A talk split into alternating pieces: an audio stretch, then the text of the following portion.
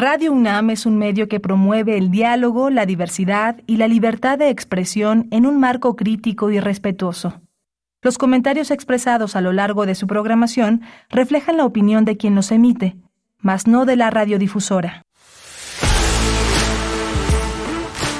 Radio UNAM presenta Prisma RU.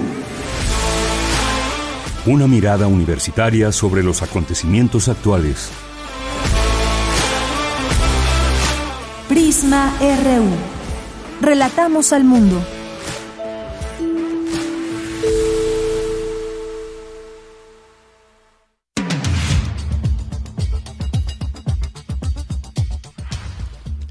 Muy buenas tardes, es la una de la tarde con cuatro minutos. Estamos transmitiendo Prisma RU desde las cabinas de Radio UNAM aquí en Adolfo Prieto 133 y como radio universitaria nos hemos unido a Un Día Sin Ellas, eh, eh, visibilizando la importancia absoluta que tienen las mujeres en, en, en los medios de comunicación, en la vida cotidiana, y, y, por eso no está hoy con nosotros Deyanira Morán. Soy Benito Taibo y es un inmenso placer eh, conmemorar este día, un día sin ellas, para que de verdad notemos, notemos su ausencia. Vamos a arrancar con un poema de Rosario Castellanos, eh, una de las primeras escritoras feministas mexicanas importantísima llamada El Otro, para que nos pongamos a pensar. ¿Por qué decir nombres de dioses, astros, espumas de un océano invisible, polen de los jardines más remotos. Si nos duele la vida, si cada día llega desgarrando la entraña, si cada noche cae, convulsa, asesinada, si nos duele el dolor en alguien, en un hombre al que no conocemos, pero está presente a todas horas, y es la víctima y el enemigo y el amor y todo lo que nos falta para ser enteros. Nunca digas que es tuya la tiniebla, no te bebas de un sorbo la alegría, Mira a tu alrededor. Hay otro, siempre hay otro. Lo que él respira es lo que a ti te asfixia. Lo que come es tu hambre. Muere con la mitad más pura de tu muerte.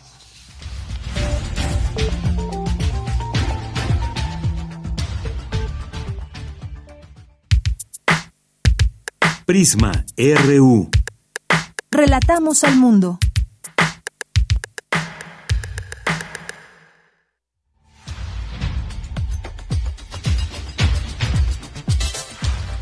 Hoy tenemos este programa especial en el cual visibilizamos la ausencia de las mujeres en Radio UNAM y en todo el país. Eh, en nuestra primera hora tendremos a Darío Camacho de la Coordinación para la Igualdad de Género de la UNAM, las mujeres universitarias frente a la igualdad de género. También nos acompañará Jacobo Dayan, director del Centro Cultural Universitario Tlatelolco, para hablarnos sobre este mal endémico y terrible que vive nuestra patria, que son los feminicidios. También el doctor Raúl Contreras Bustamante, director de la Facultad de Derecho, hablando sobre la relevancia de las mujeres en la impartición de justicia. Estará también con nosotros el doctor José Franco, académico del Instituto de Astronomía, para hablarnos de mujeres en la ciencia. Y en nuestra segunda hora nos acompaña el doctor César Salazar López, especialista del Instituto de Investigaciones Económicas, para hablarnos de equidad de género en el ámbito laboral. Y estará aquí en cabina, y se lo recomiendo enormemente, la doctora Guadalupe Barrena Nájera, titular de la Defensoría de los Derechos de las y los Universitarios. ¿Qué son? ¿Cuáles son? Hablaremos con ella al respecto. En Cinemadoro, perdón, Cinemaedoro, con Carlos Narro, las mujeres en el cine. Cartografía RU con Otto Cázares para hablar de la mujer en el arte y Gabriel Rodríguez Liceaga vendrá a presentarnos su libro La sombra de los planetas. Tenemos un programa grande, lleno e insistimos, estamos solidarizándonos con este, este día en el que las mujeres no están presentes y por lo tanto están más presentes que nunca. Relatamos al mundo.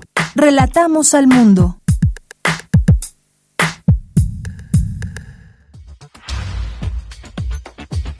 En información universitaria, la UNAM refrendó su compromiso de seguir impulsando medidas para que haya una institución libre de violencia, igualitaria, abierta e incluyente. Iluminó de morado el edificio de la Biblioteca Central.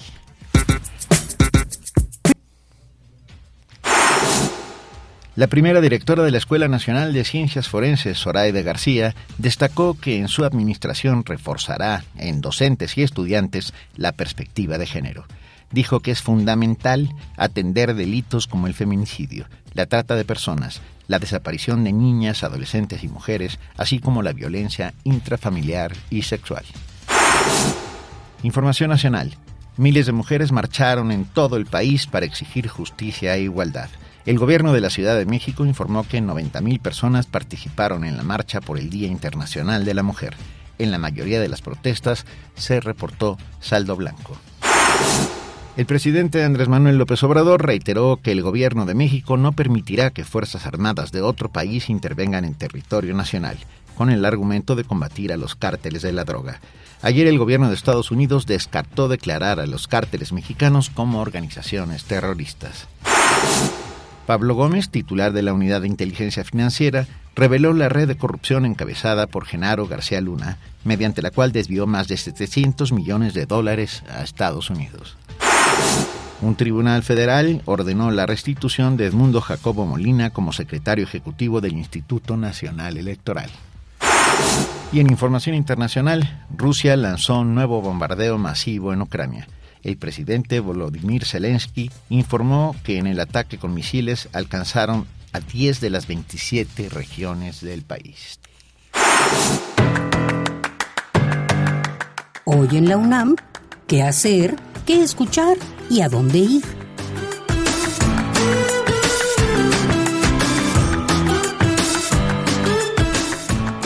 Te recomendamos el nuevo material de la serie Espacio Académico Paunam, bajo la conducción de Ernesto Medina y Sabrina Gómez Madrid. En esta ocasión, la maestra María de los Ángeles Espino Rivera nos habla sobre el tema Metodologías de enseñanza en la educación superior. Espacio Académico Paunam se transmite de lunes a domingo a lo largo de la programación de nuestra emisora. Otra opción sonora que no te puedes perder es la serie Al compás de la letra, bajo la conducción de María Ángeles Comezaña, quien nos presenta la retransmisión del programa donde el término corazón guió la ruta de la palabra y tuvo como invitada a Natalia Figueroa Gallardo, poeta y traductora. Sintoniza todos los jueves en punto de las 18 horas la frecuencia universitaria de Radio UNAM 96.1 de FM. Como parte del ciclo de conciertos, encuentros musicales, novedad y tradición, se llevará a cabo la presentación del guitarrista Amilcar Baeza. La cita es hoy, en punto de las 20 horas, en la sala Julián Carrillo de Radio UNAM. La entrada es libre, el aforo limitado y el uso de cubrebocas indispensable.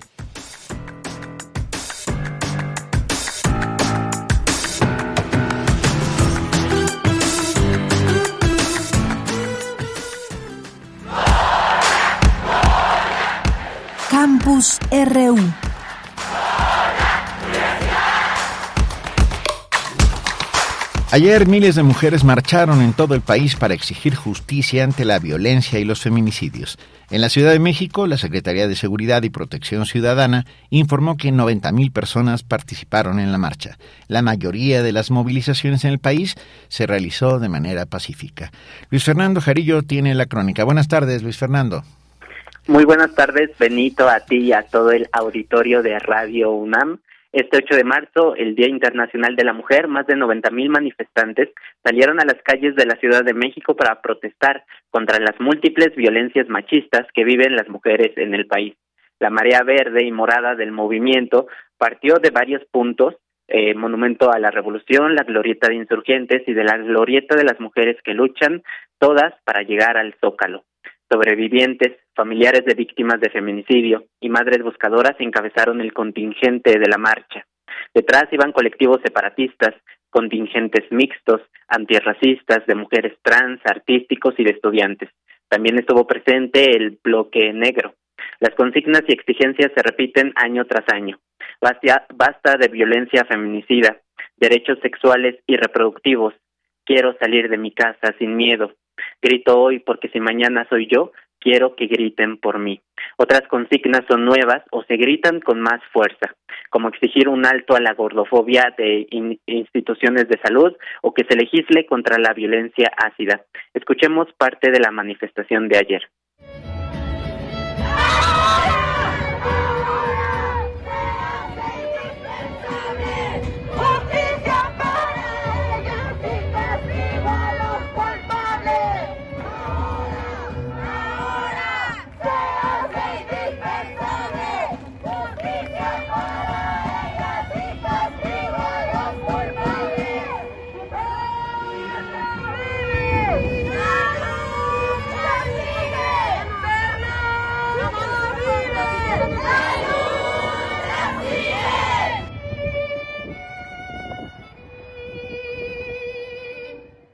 Las víctimas eh, por las que las mujeres salen a gritar justicia, en cambio, han aumentado. En 12 meses del 2022, el, el año pasado, 3.754 mujeres fueron asesinadas, de las cuales solo 947, es decir, el 33.7%, se investigaron como feminicidios. Varias mujeres que llegaron al Zócalo eh, denunciaron que la policía arrojó gases. Como en años anteriores, las autoridades niegan que las más de 800 agentes desplegadas tenían gases lacrimógenos y aseguraron que solo portaban equipo de protección y extintores. La brigada Marabunta, como en años pasados, volvió a denunciar abusos y lesionadas por uso de gases que están prohibidos. Escuchemos a Miguel Barrera, quien encabeza este cuerpo de la sociedad civil. El audio es de la reportera Sara Pantoja. Adelante. Miguel, ¿Nos puedes confirmar que les lanzaron, por favor? Es que están lanzando gas lacrimógeno. Es gas lacrimógeno, lo lanzan en unas bolsitas, es una bola negra. Ajá. Y, y, eso se prende cuando se quema, se combustiona completamente, libera el gas. Entonces, para que no podamos evidenciarlo, porque ya se dieron cuenta que tenemos varias bolsas que sofocamos, lo que hacen es activarlo allá y lo empujan con el extintor. El extintor no hace estos efectos. El extintor te cala un poquito y ya, pero que te arda la, cara, el polvo del extintor no, no genera esos efectos. ¿Y ustedes ya, ya atendieron ahorita varias personas con ardor? Muchísimas, muchísimas chicas, eh, compañeros trans, de, de todo pues, ¿no? La marcha, sin embargo, no fue segura ni incluyente para todas las mujeres. Micaela Drullar, activista, mujer trans, dominicana, migrante y afrodescendiente de la colectiva Fronteras, junto con otras personas de la comunidad trans, eh, recibió agresiones durante la marcha por parte de otras mujeres que pertenecen al ala radical transodiante del feminismo, que en México ha aumentado en los últimos años y que cree que el reconocimiento de las identidades de género son un peligro para las demás mujeres. El audio siguiente es de la reportera Alexa Herrera. Escuchemos.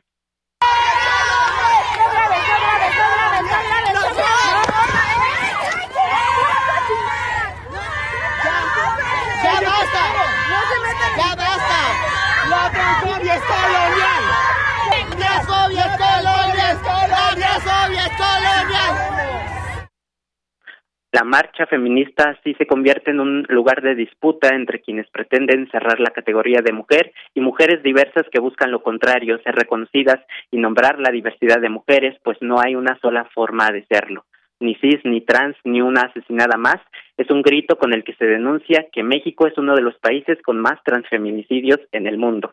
En el zócalo de la ciudad, algunas mujeres fueron gaseadas al intentar derribar las valles que protegen Palacio Nacional, otras quemaron sus propios carteles para hacer fogatas y reunirse y seguir protestando.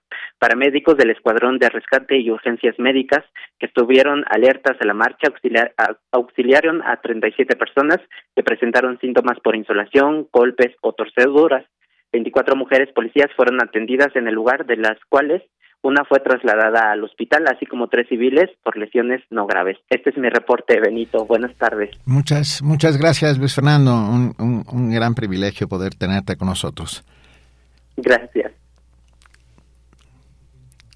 Ah, hoy, hoy, como otros 9 de marzo, también es un día típico en la UNAM. En sus más de 50 edificios, el casco central de Ciudad Universitaria vive la jornada Un día sin nosotras, o el denominado y simbólico El 9 Nadie se mueve. donde se hace manifiesta no solo la ausencia de las universitarias, sino la visibilidad de sus aportes diarios y de largo aliento. Desde ahí, desde el campus central de Ciudad Universitaria, está nuestro compañero Leonardo Frías Cienfuegos que nos tiene en la historia. Leonardo, muy buenas tardes. Hola, Benito Taigo, ¿cómo estás? Amigos de Prisma RU, muy buenas tardes. Pues la paradoja y dialéctica de la visibilización inició aquí, en Ciudad Universitaria, desde ayer 8 de marzo al mediodía. La concentración y convocatoria al silencio las delató, mientras voces, carteles y la escenofonía violeta, como lo acabamos de escuchar en el reporte de mi compañero, colmaban las arterias del corazón citadino. Aquí ya se percibía su ausencia y es que el silencio parcial adquiere densidad aquí, Benito, en esta zona declarada Patrimonio Cultural de la Humanidad, con sus más, como bien lo dijiste, con sus más de 50 edificios vacíos dentro de un núcleo de 176 hectáreas que representan incluso solo el 25% de las 700 de las 730 hectáreas del total del campus. Aquí, desde donde, donde transmitimos, los límites están hacia el poniente, con el Estadio Olímpico, al sur los frontones y la zona deportiva, al oriente con la Facultad de Medicina y al norte los edificios de las facultades de Filosofía y Letras, Derecho, Economía y Odontología.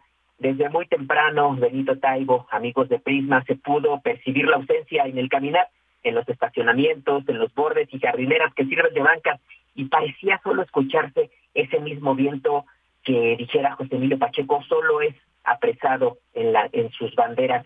Las montañas rígidas de restos de volcanes, esas piedras inmóviles, atestiguan el un día sin nosotras de una población estudiantil femenina de 191.834 alumnas y 23.884 profesoras, investigadoras, técnicas académicas, adjuntas, que representan 51% y 46% respectivamente del total de la población universitaria. De ese tamaño es la ausencia aquí, Benito. ¿Qué opinaron y quiénes son quienes estamos aquí en esta ciudad universitaria? Vamos a escuchar a científica, alumnas y una trabajadora en ese orden. Escuchemos. Tengo mucho compromiso como para darme ese lujo. No puedo, de, no puedo dejar de, de, venir porque tengo unas células en la incubadora que dependen de mí. Entonces, pues no puedo, aunque yo quisiera. Y si me quedo allá, hay que atender al marido. Entonces, pues ya no sé para dónde. Bueno, soy Montserrat Gutiérrez, soy de la Facultad de Ingeniería y pues la verdad lamentablemente, bueno, tuve algún profesor que sí no nos dejó faltar, entonces tuve que asistir para no perder algo relacionado con la materia. Eh, tuve una profesora la cual sí nos dejó, pero pues por motivos de esta materia es la que tuve que asistir el día de hoy. Este, pues tengo una obligación académica, tengo que revisar unas cosas en mi laboratorio, entonces solamente vine para eso, pero si no, pues yo creo que sí hubiera participado también en el paro. En mi opinión, sí es algo importante que se apoye este día. Claro, también tomando en cuenta las actividades de de cada mujer, de cada chica, porque eh, a veces no es posible, ¿no? Por el trabajo la escuela, que hay personas que pues no entienden todavía el movimiento. Sin embargo, sí hay que tomar conciencia de lo que eh, significa para nosotras tomarnos este día y que se haga conciencia de lo que significa estar sin nosotras. Bueno, yo aquí realmente vine a trabajar porque yo quise, porque tuve la iniciativa de seguir apoyando lo que es el programa por parte a lo que nosotros hacemos aquí como dependencia en la UNAM, simplemente por el hecho de apoyar a mi dependencia, porque me gusta mi trabajo, pues sí, pero también estoy en favor de que uno como mujer hace mucha falta en todo aspecto. Así sigue Benito, este entorno de un perímetro insonoro, inquietud desteñido, sin rubor y rumor. Se trata hoy de la cuarta jornada de Un Día Sin Nosotras, que cabe recordar responde a un comunicado institucional desde la Administración Central, de esta universidad, fechado el primero de marzo, que aclara que no se trata de un día de asueto, sino una manera de hacer visibles aportes que las mujeres realizan a la sociedad. El 9, nadie se mueve. Nos despedimos con la reproducción de lo que decía ayer una cartulina blanca en la marcha. No era paz, era silencio. Benito Taibo, amigos de Prisma, el reporte. Muchísimas gracias, compañero Leonardo Frías, reportero de Gaceta UNAM y amigo de Radio UNAM. Gracias por este reporte. Buen día, hasta luego. Prisma RU. Relatamos al mundo. Y bien, ahora ya este espacio, aquí debería estar nuestra compañera de Janina Morán, titular de Prisma RU, a la cual le mandamos un gran abrazo, pero que se ha juntado con todas las mujeres de Radio UNAM en este simbólico día, un día sin nosotras. Desde aquí a todas ellas un solidario abrazo. Y ya tenemos en la línea a Darío Camacho del Programa Integral de Trabajo con Hombres de la Coordinación para la Igualdad de Género UNAM. Darío, muy buenas tardes. Benito, buenas tardes. Eh, muchas gracias por el espacio y un gusto estar aquí también, eh, como en tu caso, en nombre del equipo de la Coordinación para la Igualdad de Género, que hoy las compañeras han decidido eh, parar. y, con toda y con toda razón y justicia. A ver, cuéntanos qué, qué hace el programa integral de trabajo con hombres de la Coordinación para la Igualdad de Género UNAM. Claro que sí, Benito. Eh, pues el programa es importante decir que el programa integral de trabajo con hombres de la UNAM es eh, uno de los programas de la de la coordinación. Es la coordinación es mucho mucho más, eh, pero sí es un espacio clave en el sentido de que lo que se busca desde el programa integral de trabajo con hombres es sumar a los hombres en la promoción de la igualdad de género, sabiendo que las tareas sustantivas eh, de la universidad que tienen que ver también con el compromiso de erradicar la violencia de género eh, no pueden caminar si no miramos también a los hombres y abrimos espacios de diálogo, de conversación y de reconocimiento de cuáles son las, las violencias que, ejercemos y que tenemos eh, naturalizadas y que es una urgencia cambiar y reconocer que es un cambio necesario. ¿Cómo romper, Darío Camacho, eh, eh, con, con, estos atavismos culturales que nos persiguen y que están incrustados en lo más profundo de nuestra cabeza. Sí, eh, en buena medida creo que la coordinación también da cuenta de que la posibilidad de cambiar eso tiene que ver tanto con políticas institucionales como la institucionalización de la perspectiva de género, también la transversalización que hacen otras áreas de la coordinación, como por ejemplo la Dirección de Educación para la Igualdad, que promueve eh, la perspectiva de género en los programas de estudio, eh, pero también el tema comunitario. En ese sentido, el tema comunitario tiene que ver mucho con el programa integral de trabajo con hombres, eh, donde se busca abrir espacios, es decir, una manera de, cambiarlo y lo que aprendemos en estos espacios es hablar en primera persona, como hombres, hacernos responsables también de esos aprendizajes, como, como tú dices, Benito, que son atavismos culturales que hemos eh, naturalizado incluso en la distribución de las tareas en las instancias y dependencias universitarias, por ejemplo,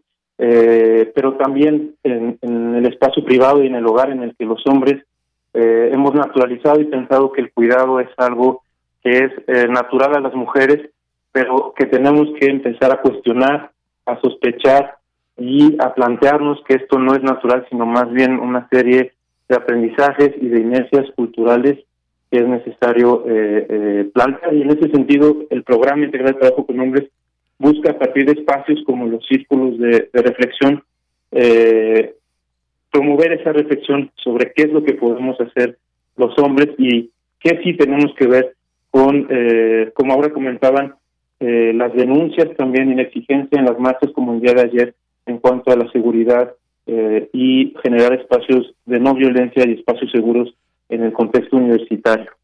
Se trata, pues, eh, querido Darío, de aprender a desaprender por medio de cursos, talleres, sensibilizaciones. Sí, Benito, sí, en ese sentido, eh, sin duda es el tema de la sensibilización lo que está sobre la mesa, algo que hace el programa integral de trabajo con hombres desde acá, también en articulación con otras áreas de la coordinación como la Dirección de Gestión Comunitaria, es promover espacios de diálogo que puedan ser conversatorios, conferencias, se han dado cursos también para, para funcionarios, eh, eso por una parte, y por otra parte también eh, estos dispositivos, estos espacios de diálogo y de escucha, eh, como el día de hoy, por ejemplo, que hemos estado en algunas instancias, en algunas escuelas, justo promoviendo que como hombres seamos corresponsables y que escuchemos ese llamado a detenernos y a cuestionarnos y como hoy eh, plantea eh, la Gaceta, ¿qué podemos hacer los hombres para reaccionar el patriarcado? Entonces sí, tiene que ver con la sensibilización y tiene que ver con arriesgarnos también a desaprender y a cuestionar eso que hemos eh, naturalizado eh, eh, como formación de, género y como hombres. ¿A dónde se pueden dirigir los universitarios para, para empezar a desaprender todo eso que nos viene, que venimos arrastrando como una suerte de lastre inmenso en nuestras vidas? Sí, eh, pueden en la página de la Coordinación de Igualdad de Género, que es coordinacióngénero.unam.mx, eh, allí hay información de eh, las actividades que se realizan, como el día de hoy. Hay espacios de conversación, hay conferencias.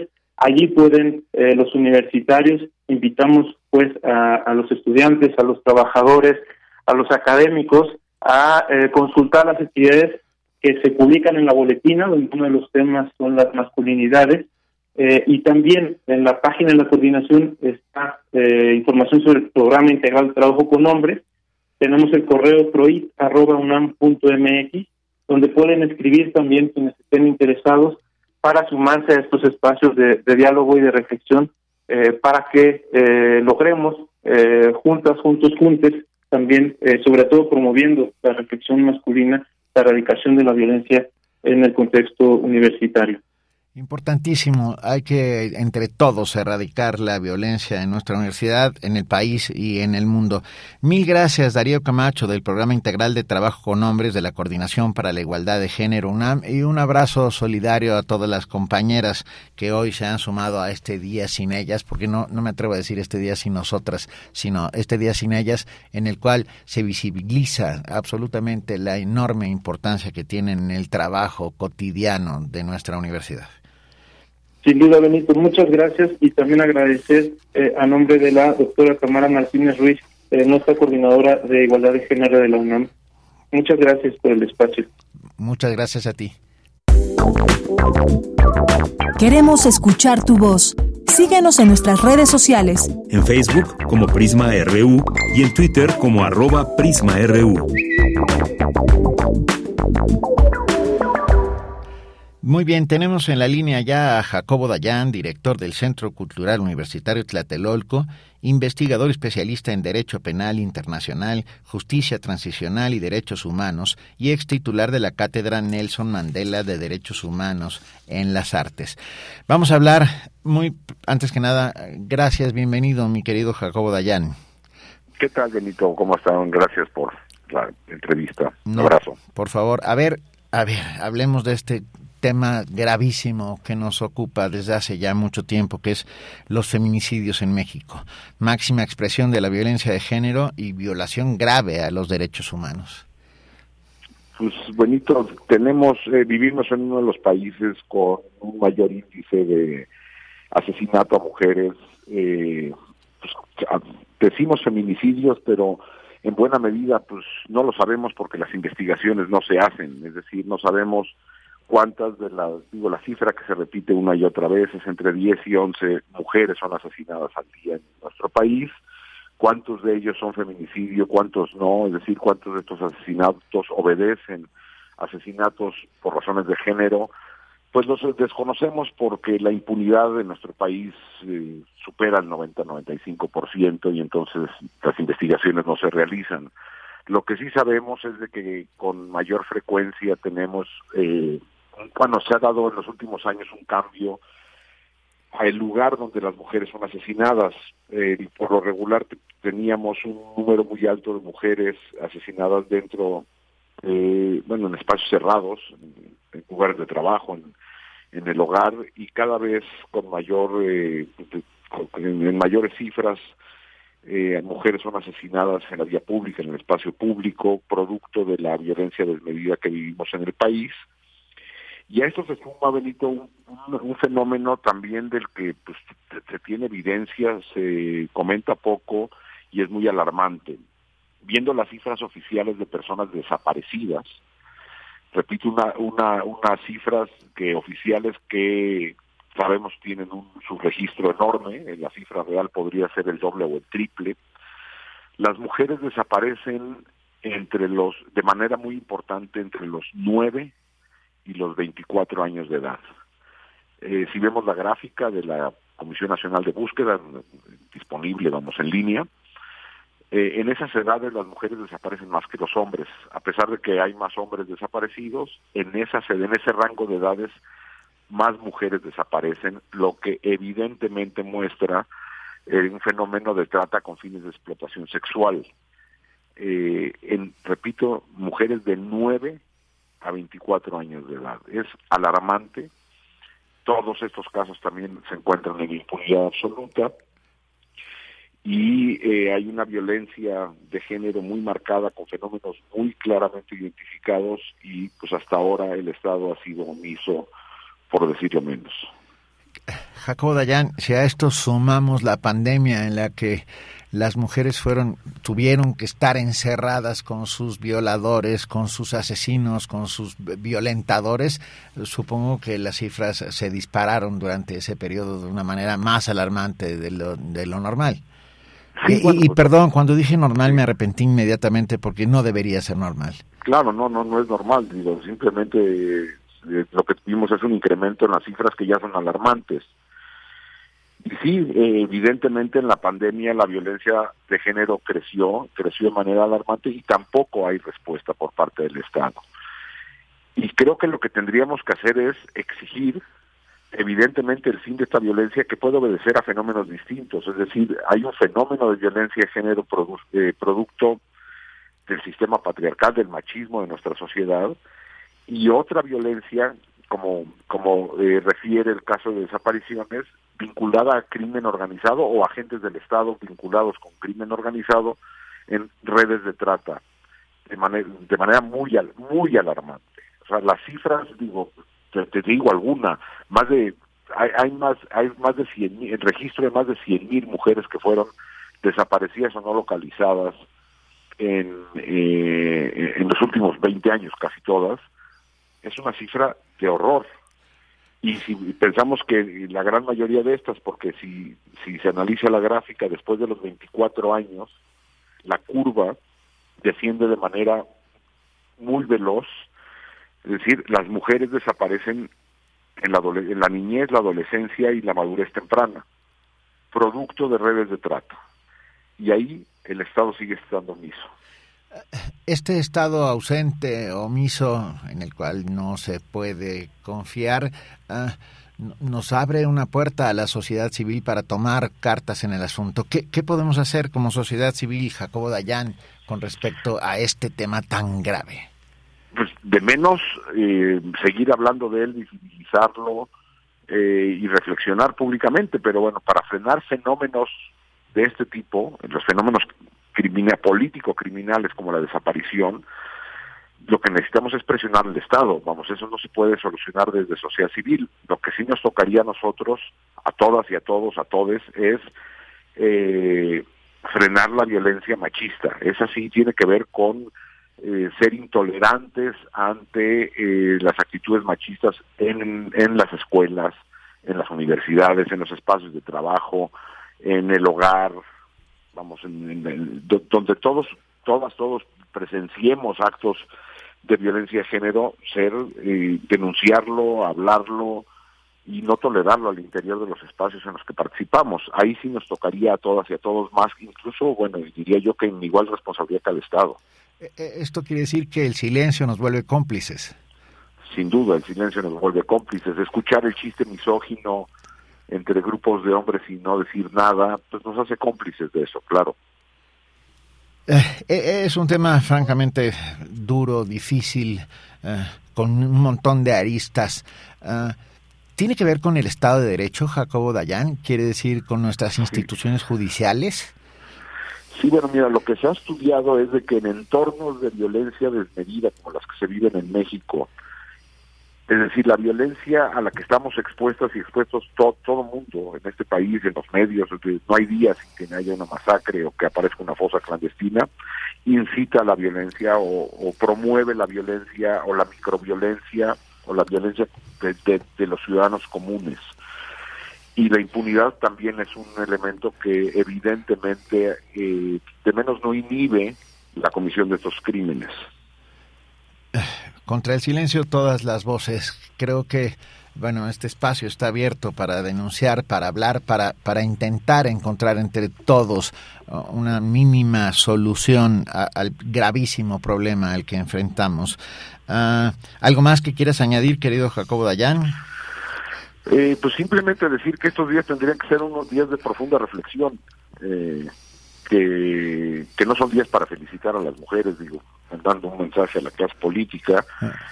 y, y no nada más de reflexión, sino de una reflexión crítica y autocrítica importante, si no, pues quedan en el anecdotario.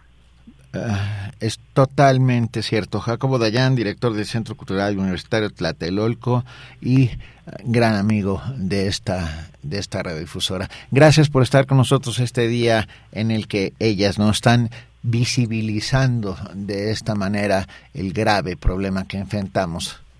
Un abrazo. No, gracias a ti, abrazo, Benito. Prisma RU. Relatamos al mundo.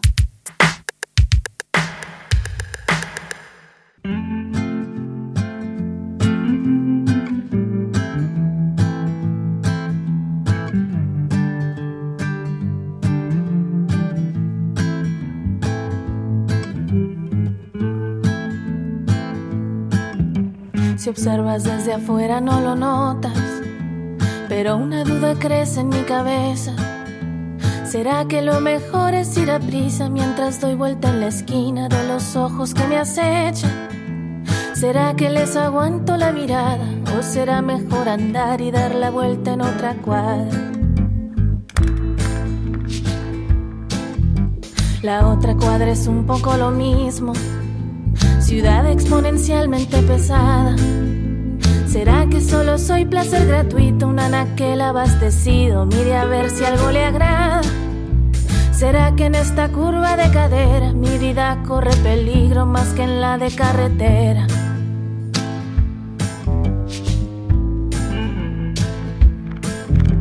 Mi madre me decía, ten cuidado, mejor no andar de noche por las calles Fíjate muy bien que cualquier trago que te tomes te lo sirvan cuando estés allí delante. A mis hermanos no sé qué les dijo, no sé si le mortifique que alguna mujer los mate.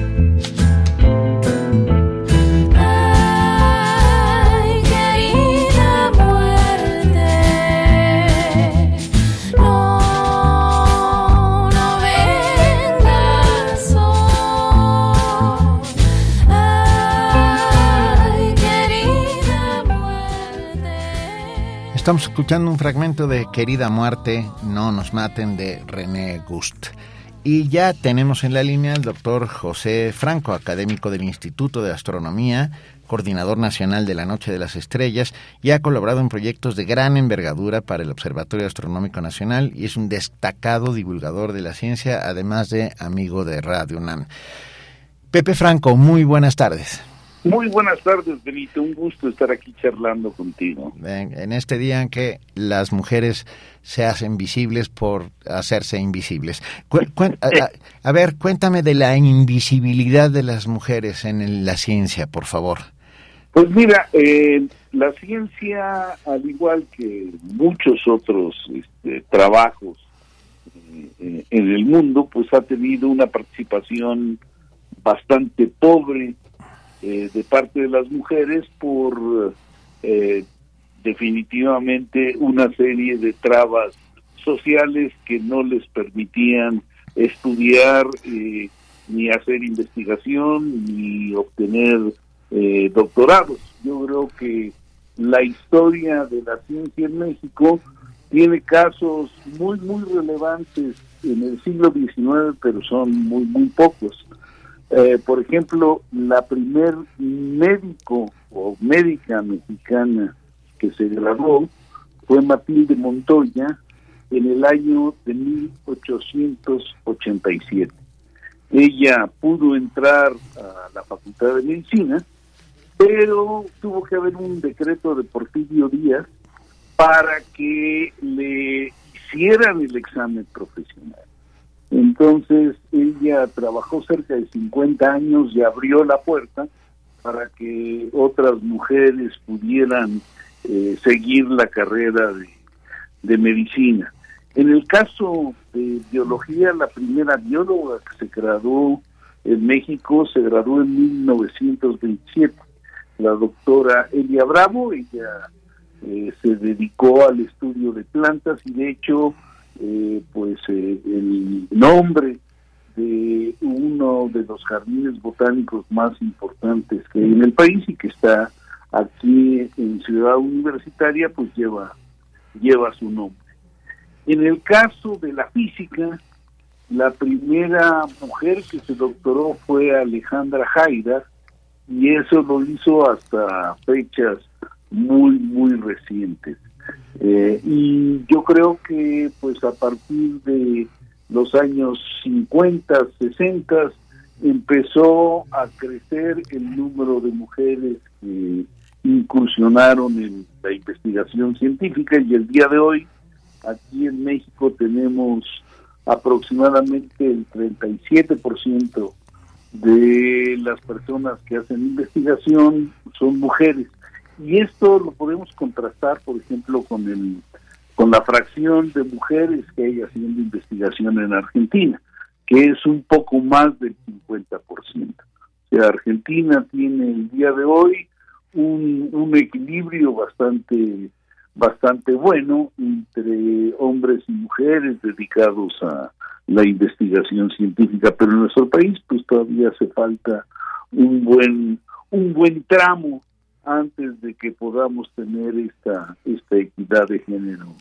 en ciencia.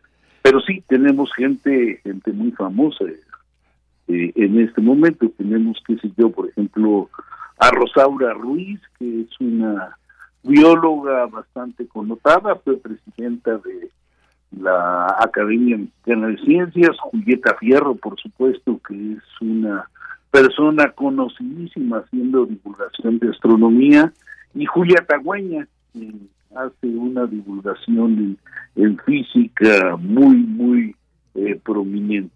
En fin, eh, hay bastantes figuras en el horizonte en este momento, pero todavía hace falta mucho camino por recorrer, Benito. Sin duda es una brecha más grande que una carretera, o sea, es, es, enorme. Me quedé pensando en el dramático caso de Marie Curie, ¿no?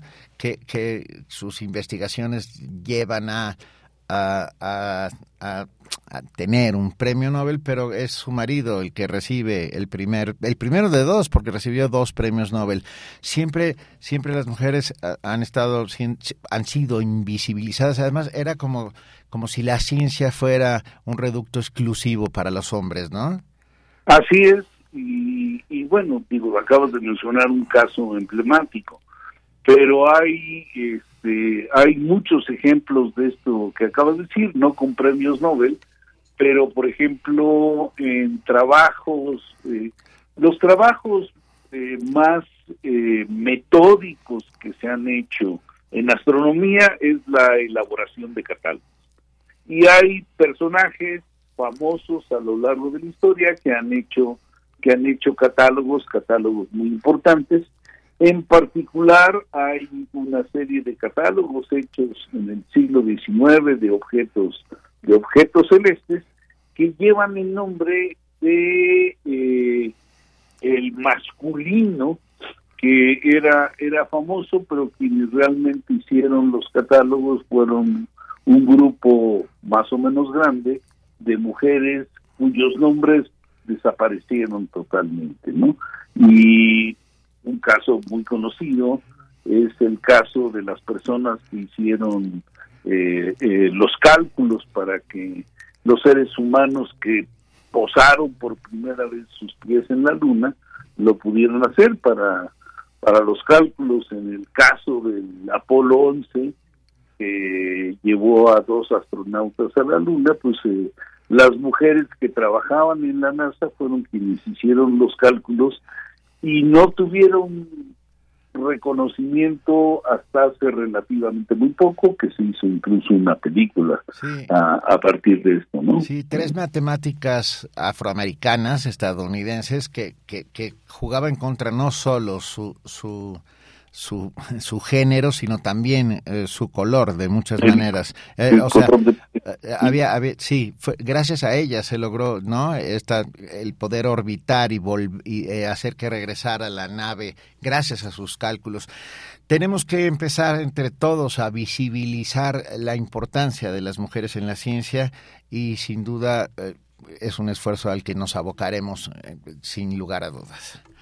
Definitivamente, mi querido Belito. Este, en el caso del Instituto de Astronomía, creo que su historia es un poco diferente a la de muchos otros institutos, porque eh, más o menos en la mitad del siglo pasado, del siglo XX, tuvimos la fortuna de que llegara al Observatorio Astronómico Nacional la doctora Paris Pishmish, ella nació en Turquía, pero estudió y se doctoró en Harvard, eh, tuvo a bien conocer a un matemático mexicano en Harvard con quien se casó y se vino a, vivir a México y fue pues este fue la la, la pionera, la creadora de, de, toda una escuela de astronomía aquí en México. Entonces, este, la astronomía eh, mexicana moderna, pues nació, nació con una figura femenina eh, muy fuerte, muy potente, y esto, esto ha marcado el derrotero de la astronomía eh, reciente en México, en donde tenemos a muchas mujeres, además de Julieta Fierro, pues está Silvia Torres Peinberg, que toda toda una figura, eh, tenemos gente joven como Susana Lizano, que es en este momento presidente de la Academia Mexicana de Ciencias, y tenemos a otra figura muy importante que es eh, Magda González, que es la persona que trajo a México uno de los observatorios este pues más sui generis que hay en el mundo, un observatorio eh, cuyos detectores son grandes tanques de agua que están eh, ubicados, están instalados, son 300 tanques de agua que están instalados en, un pico secundario del pico de Orizaba que se llama Sierra Negra. El observatorio este es un observatorio pues único en el mundo, se llama H-A-W-C, eh, porque lo que hace es medir la cantidad o medir el paso de rayos gamma por nuestra atmósfera. Puede medir la emisión de rayos gamma del cosmos con un observatorio hecho de agua. ¿Qué te parece, Benito? Venga, eh, millones de gracias, doctor José Franco, académico del Instituto de Astronomía, amigo, coordinador nacional de la Noche de las Estrellas. Ya hablaremos sobre la Noche de las Estrellas próximamente. Por lo pronto te mandamos un gran abrazo y por favor transmítelo a todas las compañeras científicas que hoy eh, no están visibles justamente para estar visibles. Gracias, un abrazo. Otro abrazote para ti, Benito. Chao. Queremos escuchar tu voz. Síguenos en nuestras redes sociales. En Facebook como Prisma RU y en Twitter como arroba PrismaRU. Y ya tenemos en la línea al, al doctor Raúl Contreras Bustamante, director de la Facultad de Derecho de la UNAM, profesor e investigador que tiene una antigüedad académica de más de 33 años. Doctor Raúl Contreras, muy buenas tardes. Gracias por estar aquí en Prisma RU. Benito, es un orgullo estar siempre contigo y saludarte de manera afectuosa con el cariño de siempre. Igualmente. Hablemos un poco de la relevancia de las mujeres en la impartición de justicia, ¿no? La inclusión de las mujeres en los sistemas de impartición de justicia. Eh, eh, ¿Cómo estamos? Eh, ¿Cómo estamos en este tema? Bueno, pues, en este momento en la Facultad de Derecho de la UNAM pues estamos de plácemes, ¿no? En casi 200 años de haberse fundado la Suprema Corte, está presidiendo el Tribunal Constitucional más importante del país, una egresada de esta facultad, maestra de esta facultad, así que pues para ese tema este, la facultad está precisamente de fiesta. Pero, pero la brecha habitual en, en este tema eh, sigue existiendo, supongo. Hay muchos más hombres que mujeres. Es una brecha que estamos tratando de vencer a pasos agigantados. Quizás sea bueno explicar que hasta antes del siglo XX las mujeres no podían entrar a la educación, la educación estaba reservada para los varones, que provenían de la monarquía, de la aristocracia, de la, de la alta burguesía o del clero, hasta que se hizo como derecho social la educación y fue obligatorio para el Estado eh, impartirla para todos, las mujeres empezaron a entrar a las universidades y una vez que entraron a las universidades aprendieron a defender sus derechos y los conquistaron. En este país pues, tenemos apenas unas siete décadas de que las mujeres tienen plenitud de derechos políticos y desde luego pues que vamos pues, trabajando para vencer la inercia del reloj de la historia. Cuando yo estudié la, en la Facultad de Derecho, por ejemplo, el 10% de mis compañeras eran mujeres. Hoy en la Facultad de Derecho el 58% del alumnado son mujeres. Así que creo que eh, por lo que se respecta a la UNAM estamos tratando de caminar este, a pasos más rápidos. Qué maravilla. Y, de este 58% de la matrícula conformada por mujeres, eh, ¿cuántas llegan hasta el final? ¿Tenemos una alta tasa de, de, que se convierten en licenciadas en Derecho? Mira, hoy acabo de, encabezar una reunión en donde entregamos 168 títulos de licenciados en Derecho, de los cuales 98 eran mujeres. Eso te daba una, idea. de la proporción de cómo vamos este, caminando mucho más rápido. Hay programas para fomentar la igualdad de género, para evitar la violencia, para evitar el acoso dentro de, nuestra Facultad de Derecho, querido doctor Raúl Contreras Bustamante. Sí, Benito, el nuevo plan de, de estudios de la Facultad de Derecho tiene como, como temas transversales dos, la igualdad de género y el respeto a los derechos humanos. La verdad es que, eh, por ejemplo, tengo un consejo técnico totalmente paritario y, podemos este, eh, hacer un, dato duro. En la historia solamente ha habido 14 mujeres que han llegado a la, Suprema Corte de Justicia. De esas, 11 han sido egresadas de la UNAM. Entonces, eso te habla de la trascendencia y de, y de la alianza que, que existe entre la Universidad de la Nación y el Poder Judicial Federal, este, y eso creo que, te da una idea. Desde luego que nosotros valoramos mucho que en el Poder Judicial Federal, por ejemplo, se están haciendo ya convocatorias en donde puedan participar de manera exclusiva las mujeres para que pueda garantizarse que también como acción positiva pues pueda eh, irse venciendo la inercia. Aquí en la Facultad de Derecho pues que casi llegamos al 40% de la, de, la planta académica de mujeres, pero hace siete años cuando yo entré estábamos como en el 28%. Entonces vamos avanzando, desde luego que no es fácil, este, hay, hay, hay muchas barreras, este, todavía hay, hay, hay, hay muchas eh, resistencias, eh, pero pues estamos tratando de generar una nueva cultura y en ello pues mantenemos una relación muy estrecha con el Poder Judicial. El Poder Judicial eh, le da 400 becas a la Facultad de Derecho, de las cuales pues, unas 250 son para mujeres. Doctor Raúl Contreras Bustamante, me queda claro, por lo menos a mí, que la ley y la justicia van de repente corriendo en paralelo y no necesariamente se juntan. ¿Cómo hacemos para que los impartidores de justicia estén sensibilizados con el tema de la mujer. Quiero decir, estoy hablando de violencia de género, feminicidios, este, este mal endémico que, que lleva muchos años asolando a nuestra patria.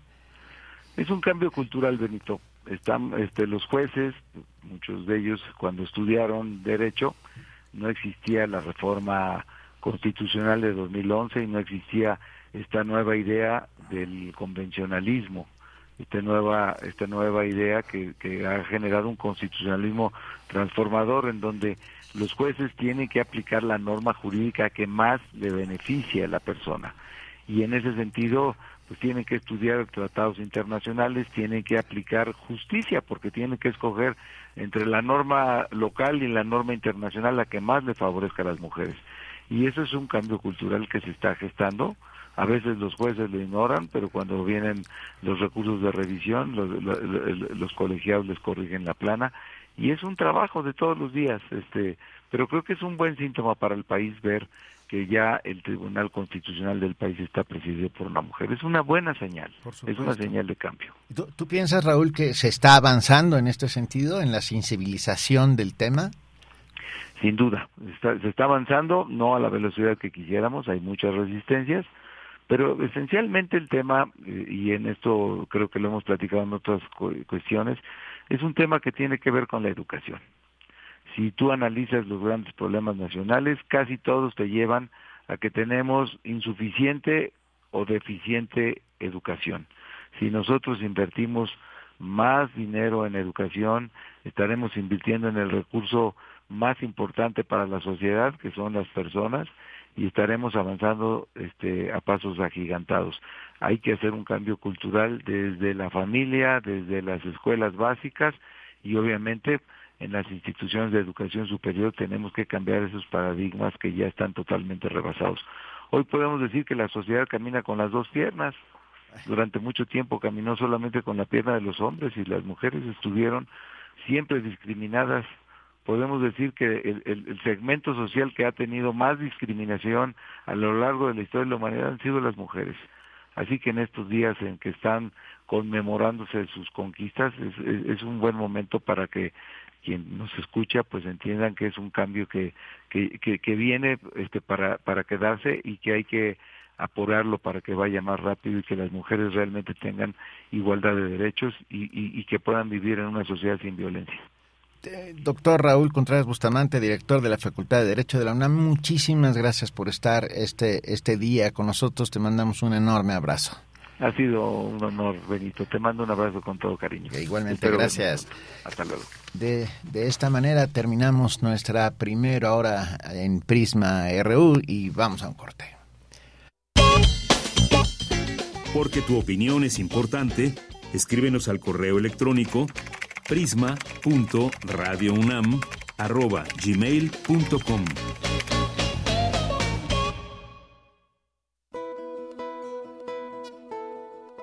Lleva el arte a todas partes, en cada palabra que digas, en cada gesto que hagas, en cada plática que entables. Toda la creatividad está en ti. Radio UNAM te invita a inscribirte a sus talleres, Oratoria y Dominio de la Voz imparte Sergio Rued. Dos grupos los sábados de 10 a 12 horas y de 16 a 18 horas. Actuación para la vida diaria. Imparte Sergio Cuellar. Sábados de 10 a 13 horas, del 25 de marzo al 29 de abril. Informes e inscripciones en cursosrunam.gmail.com para perfeccionar tu herramienta artística definitiva, el cuerpo humano. Radio UNAM, Experiencia Sonora.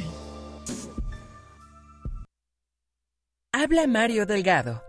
La transformación avanza por la voluntad de la mayoría del pueblo de México. Antes el gobierno estaba al servicio de los poderosos, protegía los intereses de los de arriba y saqueaban el patrimonio de la nación. Ahora es el gobierno del pueblo y para el pueblo, y primero van los pobres, se combate la corrupción y se defiende la soberanía. Tenemos al segundo mejor presidente evaluado de todo el mundo y tenemos mucho pueblo. Sigamos con esperanza transformando la patria que soñamos para la felicidad de nuestros hijos y nuestras hijas. Morena, la esperanza de México. Una canción que exponga, una canción que celebre, una canción que denuncie, un centenar de canciones que nos liberen. Casa del Lago UNAM te invita a participar en el segundo concurso de canción feminista, un encuentro desde la música y el canto con los feminismos de ayer y hoy. Consulta las bases en la página casadelago.unam.mx o en las redes sociales de Casa del Lago UNAM. Cierre de convocatoria 19 de marzo de 2023. Todas las canciones que hagan falta, hasta que ya ninguna haga falta. Casa del Lago UNAM.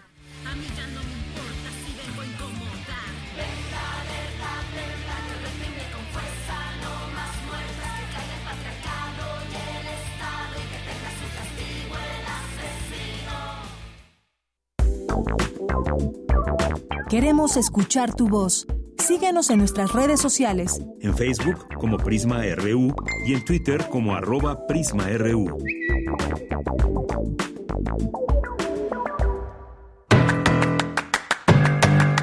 Mañana en la UNAM, ¿qué hacer? ¿Qué escuchar? ¿Y a dónde ir?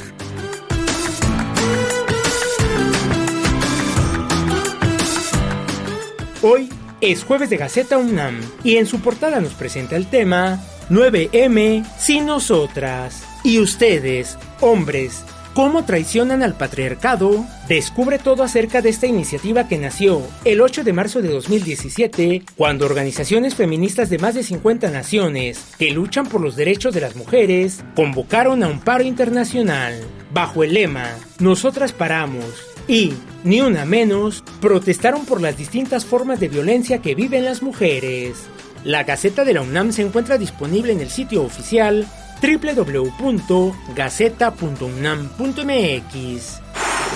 En el marco del Día Internacional de la Mujer se llevará a cabo la charla Participación de la Mujer en el Desarrollo del Conocimiento y la Investigación, organizado por la Facultad de Estudios Superiores Aragón y que contará con la participación de Ana Paula Montes Ruiz y Rosario Berenice Silva Banda, investigadoras de la FES Aragón, así como Edith Gutiérrez Álvarez, de la Escuela Normal Superior de México y Yolanda Jurado Rojas de la Universidad Tecnológica de Huejotzingo, quienes reflexionarán los retos y sesgos de género presentes en el gremio de investigadoras e investigadores de nuestro país. Las citas mañana en punto de las 10 horas en el auditorio del Centro Tecnológico de la FES Aragón.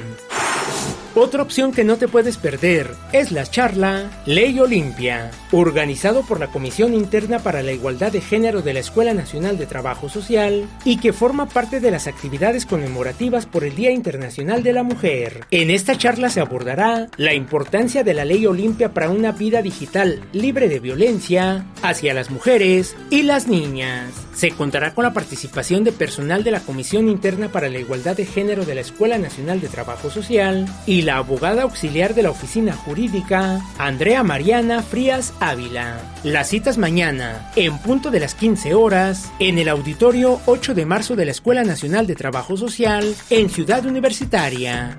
Para Prisma RU, Daniel Olivares Aranda.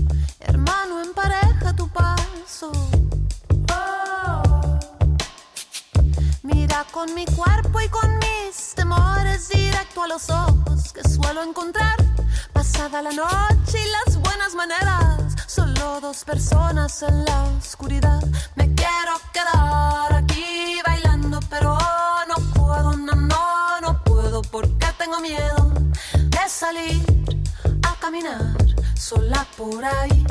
Baja la vista mejor. No me provoques, mi amor.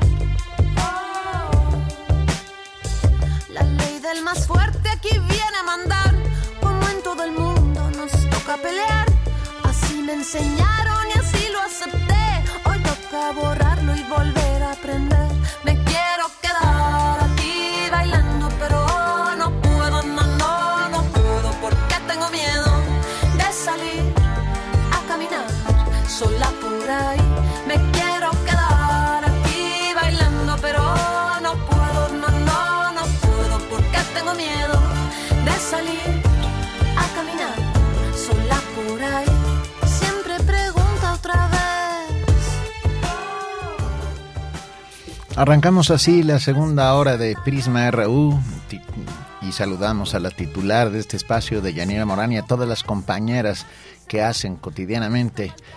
eh, trabajo aquí en Radio UNAM y eh, un día sin ellas es un día en que visibilizamos sus derechos y la importancia que tienen en el trabajo cotidiano.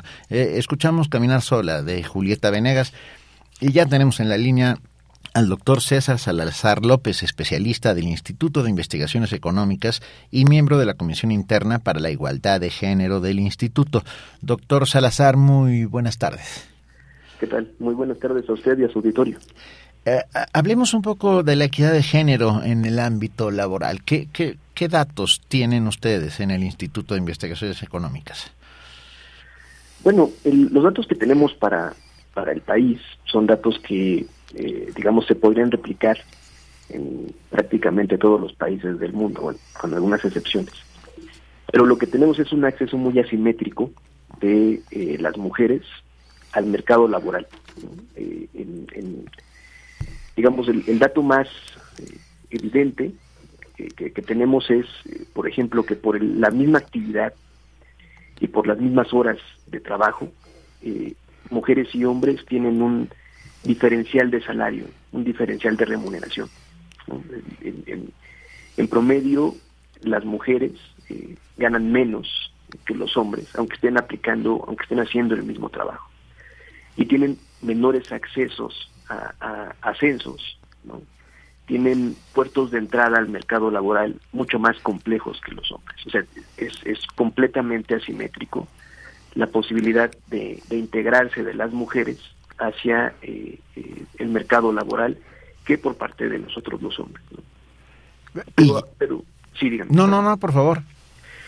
Sí, lo, lo que lo que quería mencionar es, eh, en términos de, em, digamos, el acceso, las mujeres van a, querer también, eh, en, muchas ocasiones, tener trabajos mucho más flexibles y con menos horas de estar en, una actividad específica, sobre todo por las eh, por, por, el trabajo de cuidados que realizan en sus propios hogares.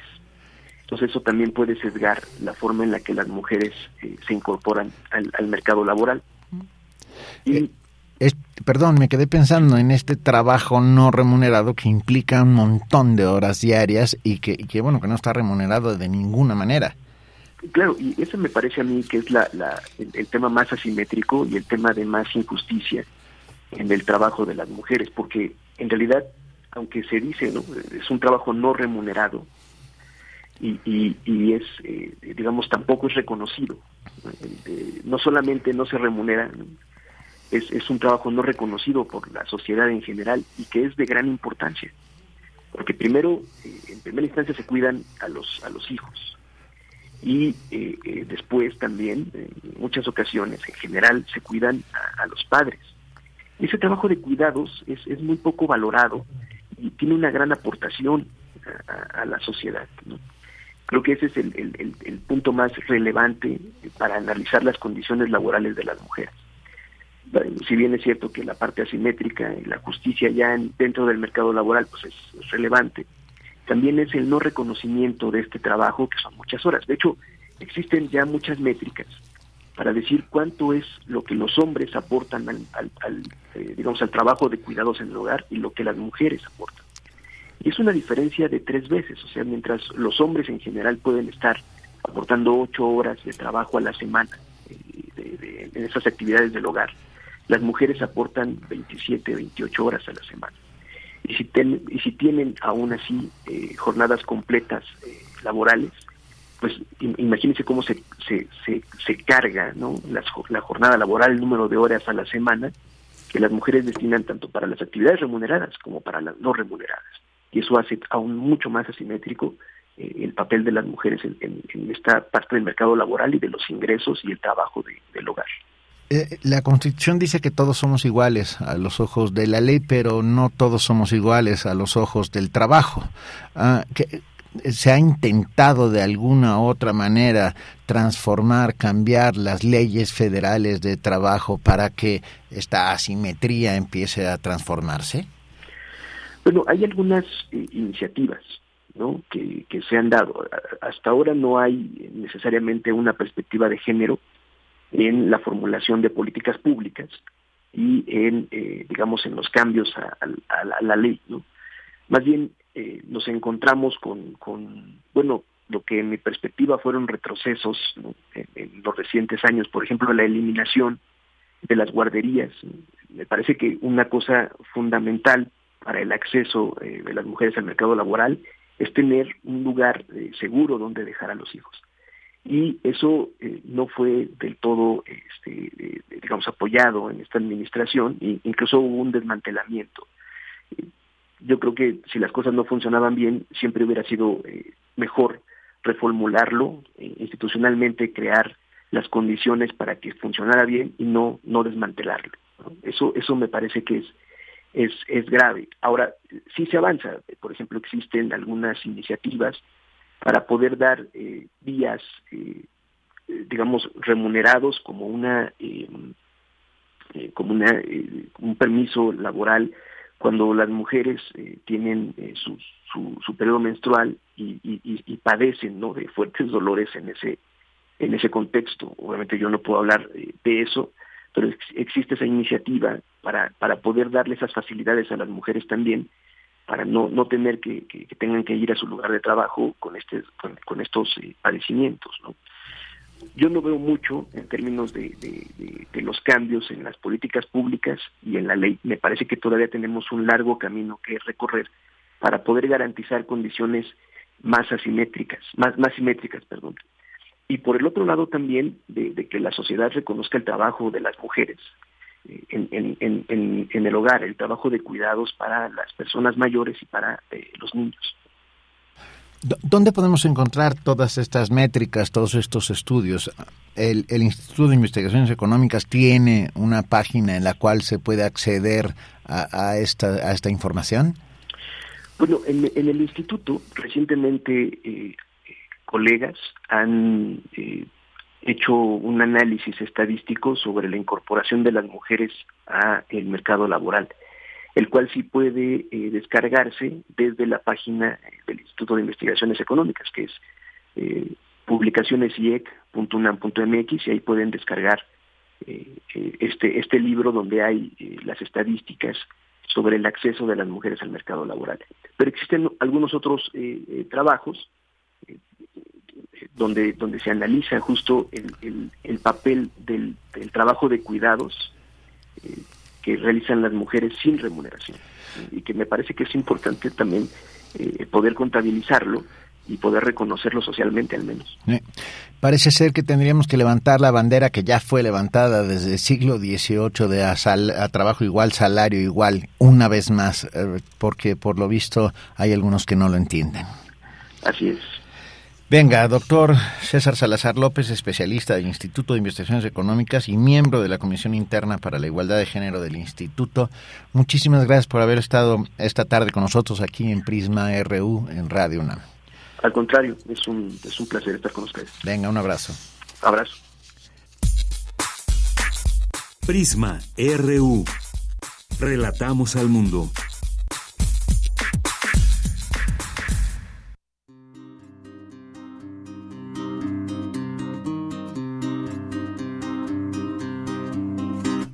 Fue todo un torbellino, lo oíste en el camino. El bono que me espera me lo dan. Por cualquiera tú eres buena mujer, no te verán caer.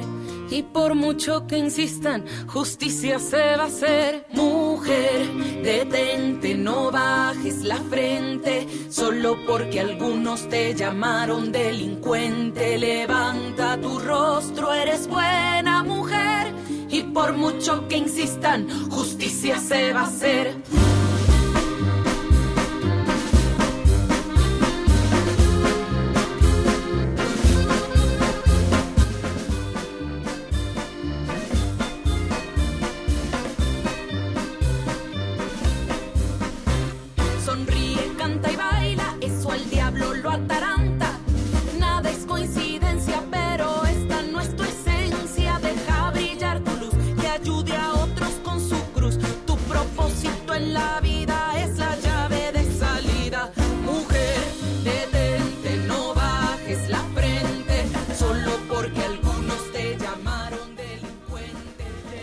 Estamos oyendo Mujer Detente con Leiden y recibimos con enorme gusto a la doctora Guadalupe Barrera Nájera, que está aquí con nosotros en los estudios centrales de Radio UNAM, titular de la Defensoría de los Derechos de las y los Universitarios, Igualdad y Atención de la Violencia de Género. Ella es egresada de la Facultad de Derecho de la UNAM, especialista en Derecho Europeo y maestra en Derechos Humanos por la Universidad de Europa Central y doctora en Derecho por el Instituto de Investigaciones Jurídicas de la UNAM. Doctora Guadalupe Barrena, muchas gracias por acompañarnos esta tarde. Al contrario, muchísimas gracias por la invitación. A ver, ¿qué es la Defensoría de los Derechos de las y los Universitarios? Es un laboratorio eh, que inició Jorge Carpizo cuando fue rector a finales de los 80 y de ahí surgieron las comisiones de derechos humanos de México. Entonces, la UNAM es como la Comisión de Derechos Humanos, la UNAM, perdón, la Defensoría es como la Comisión de Derechos Humanos de la UNAM. Entonces nos dedicamos a recibir comunicaciones de la comunidad universitaria de cosas muy diversas que les preocupan eh, y a veces pedimos informes a las autoridades para saber qué pasa con esas preocupaciones, dependiendo de la situación. Y pues lo que tratamos es de que todas nuestras relaciones se apliquen, se sigan de acuerdo con la legislación universitaria y con eso nuestra vida es más fácil, esperamos. Cuando hablamos de los derechos de las y los universitarios, estamos hablando de muchos derechos, porque están desde los derechos humanos a los derechos laborales, a los derechos, etcétera, etcétera. Ah, ¿Cómo, se divide de alguna manera todo, toda esta cauda inmensa de trabajo? Bueno, tenemos un par de secciones bien definidas en la Defensoría. Entonces, por una parte, tenemos un equipo que atiende nuestra función que yo llamo tradicional. Eh, originalmente, la Defensoría buscaba la aplicación de la legislación universitaria a la vida académica de alumnas, alumnos, personal académico. A partir de agosto del 2020 pasaron dos cosas importantes. Primero, se nos encarga la atención de los casos de violencia por razones de género.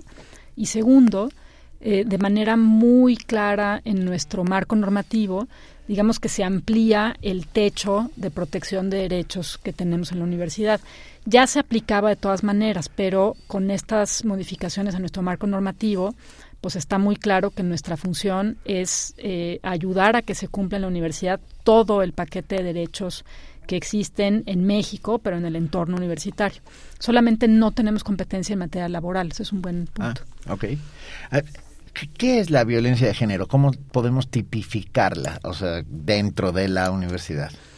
A ver, tenemos muchas maneras de, de vincular legislación eh, general de México con el derecho internacional, en fin, pero para decirlo en, en dos palabras, eh, la violencia por razones de género se entiende como una forma de discriminación, en particular de manera preponderante contra las mujeres, pero en donde se proyectan los estereotipos de hombres y mujeres sobre cómo tenemos que comportarnos en la sociedad o qué tenemos que hacer, pues básicamente con una serie de ideas preconcebidas sobre cuál debe ser la identidad de hombres y mujeres.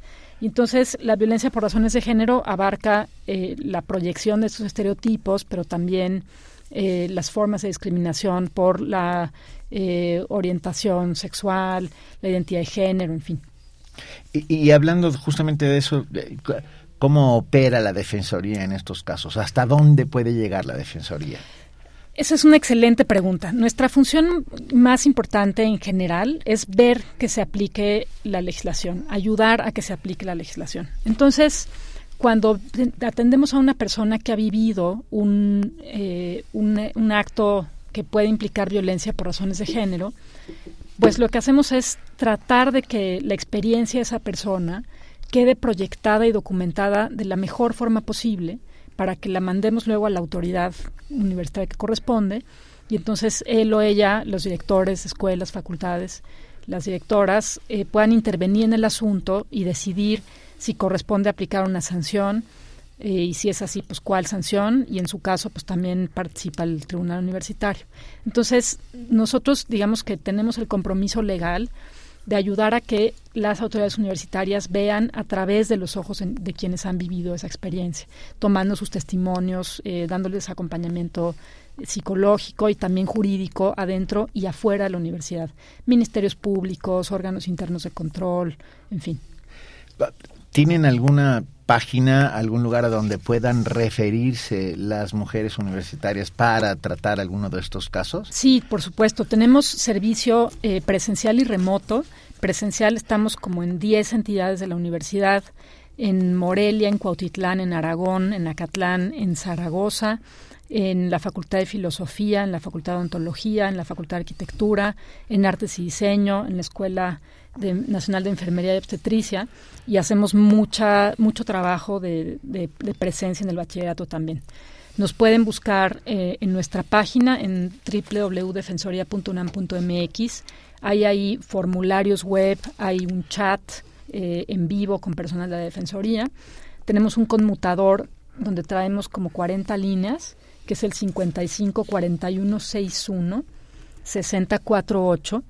648 y por ahí hacemos mucho trabajo de vinculación y también estamos en todas las redes sociales o nos pueden eh, escribir un correo a género arroba defensoría.unam.mx. Tenemos más o menos, eh, yo te diría que como el 60% de nuestro trabajo es remoto, entonces en donde esté la gente, incluso en el extranjero, nos pueden eh, contactar y todo nuestro trámite se puede hacer de manera remota. Y es confidencial, por supuesto. Ese es un principio importantísimo de nuestro trabajo. Hasta el momento en que la persona no nos autorice a compartir la información con la autoridad universitaria, nosotros no podemos decir nada a nadie. Y tenemos muchísima disciplina en eso. ¿Cómo es el procedimiento de queja? Llega una mujer que ha sido acosada, violentada, eh, una mujer universitaria, y se acerca a ustedes y cómo empieza. Se acerca, entonces tenemos primero un equipo de primer contacto. En ese equipo de primer contacto se detectan las necesidades de la persona eh, y con base en esa detección de necesidades se canaliza al equipo de psicología o al equipo de abogadas eh, con un proceso de trabajo conjunto se vierte el testimonio de la persona, ¿no? Hay que hacer una narración detallada con apoyo de, nuestro equipo, por supuesto. Y em, hacemos unos rituales legales muy importantes, ¿no? Tenemos que firmar eh, un acta en donde la persona eh, comparece ante una funcionaria de la universidad, que es una de nuestras abogadas, y eso junto con su testimonio y pues lo que sea que haya disponible capturas de pantalla, mails, notas de voz, lo que haya, eh, lo reunimos en un paquete y lo mandamos a la autoridad universitaria. A partir de ese momento, la autoridad universitaria, que son las direcciones, tienen, eh, dependiendo de la situación, pues algunos plazos donde eh, básicamente tienen que llamar a comparecer a la persona señalada para saber más detalles de qué sucedió si la persona que ha sido señalada de cometer un acto de violencia tiene una relación laboral con la universidad, entonces eh, la, persona titular de la entidad tiene que implementar un procedimiento, en general, como están en los contratos colectivos, hay una audiencia y ella misma resuelve con apoyo de sus abogados.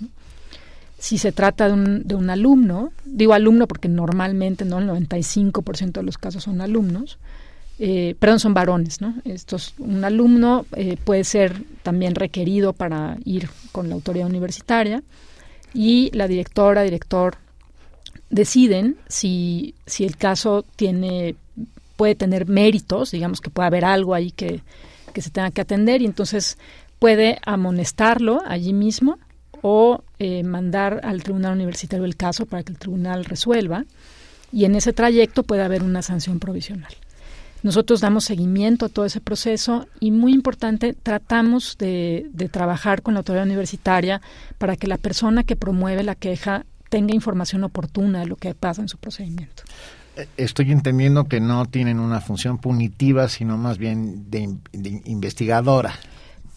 Pues digamos que coadyuvamos con la autoridad, porque, es decir, colaboramos con los procedimientos de los que se derivan sanciones, pero nosotros no tenemos facultades para sancionar. Eso está en la escuela o facultad. Normalmente es la autoridad que, que recibe el asunto y en su caso, pues el tribunal universitario o la comisión de honor. La Defensoría tiene, o sea, es relativamente nueva en, su creación eh, como tal con estas nuevas atribuciones de género, sí, en, en, agosto del 20, pero nacimos en, en, el 85. Ah, ah ok, ok, Pero desde el 20 es cuando ya tienen, es, defensoría como tal. Sí. De entonces a la fecha, ¿cuántos casos se reciben aproximadamente en la defensoría? Mm, mira, traemos más o menos como mil asuntos, casi mil asuntos, 996, hasta diciembre del año pasado. Y de esos mil asuntos, más o menos un tercio, como 650, 657 en particular, han sido promovidos por eh, alumnas, que eso, eso es interesante. También me interesa contarte que un poquito menos del 10% son asuntos que impulsan eh, profesoras, bueno, académicas, miembros del personal académico. Y el resto, pues, ¿no? de varias otras calidades de la universidad. Ahora, a veces se piensa que no pasa nada con estos casos, pero sí pasa, pasa un montón. Eh, por ejemplo, de, de estos eh, 500, perdón, 657 asuntos que fueron iniciados por alumnas, por alumnos, eh, tenemos que tenemos como 500 asuntos que son, no están vinculados otros alumnos, ¿no? Entonces, como cuatro de cada cinco de esos casos, o sea, 400, van al tribunal universitario. Eh, y así en general, así un, un estimado general, arriba el 70% de los casos tienen una sanción en la universidad en alguna de sus de sus etapas de, procesamiento. ¿Cuenta la Defensoría con psicólogos acompañantes de los casos? Sí, tenemos un equipo eh, integrado por trabajadoras sociales eh, que hacen el, ¿no? la cuestión del primer contacto y tenemos un equipo de psicólogas y de abogadas. Entonces, dependiendo de la situación, de la necesidad de la persona, pues tomarán la atención de las abogadas o, de la psicóloga solamente, dependiendo del caso, o ambas. Es una defensoría eh, con muchas mujeres trabajando en ella. Sí.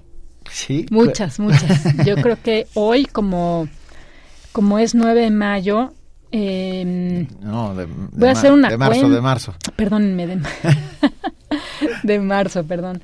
Yo creo que en la oficina eh, se quedaron como cinco personas o seis. Eh, varones. Varones. Las demás eh, estamos en paro. Yo estoy en paro activo aquí en esta entrevista un ratito, pero, pero es, es un día de paro para tomar conciencia también de qué pasa en un mundo donde las mujeres no trabajamos. Estoy completamente de acuerdo a defensoría.unam.mx. Pueden ustedes entrar a la página y desde ahí establecer el primer contacto o queja o llamando al 5541 61 60 48. ¿Está bien? Venga. Eh, doctora Guadalupe Barrena Nájera, titular de la Defensoría de los Derechos de las y los Universitarios, muchísimas gracias por acompañarnos. Al contrario. Eh, eh, Radio UNAM es su casa. Todo lo que ustedes necesiten, con enorme gusto, por favor, aquí estamos. Muchísimas gracias. Saludos a todo tu público. Venga. Gracias, muchas gracias. Queremos escuchar tu voz. Síguenos en nuestras redes sociales. En Facebook como Prisma RU y en Twitter como arroba PrismaRU.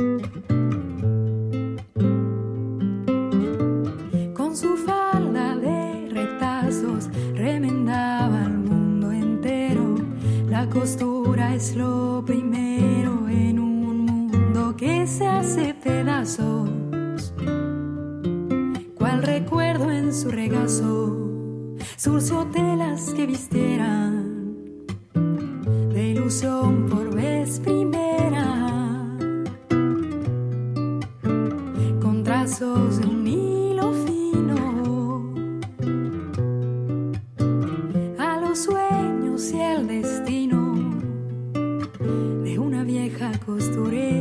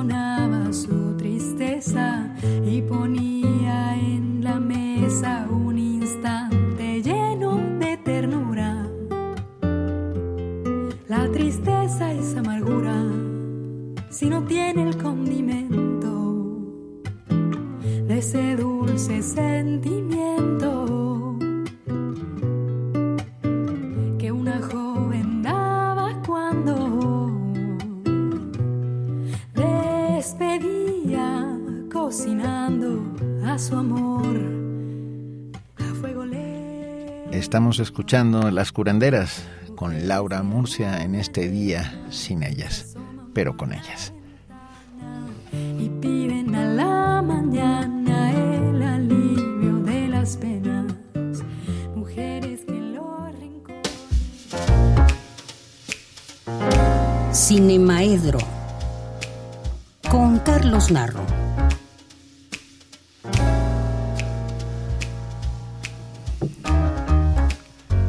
Bien, ya está aquí con nosotros el queridísimo maestro, profesor Carlos Narro, subdirector de Extensión Cultural de Radio UNAM, eh, apasionado cinéfilo, que nos viene a hablar hoy en su sección de Cine Maedro de las mujeres en el cine. Querido Carlos, bienvenido. Fíjate que es un tema completamente eh, abierto, así como lo planteas.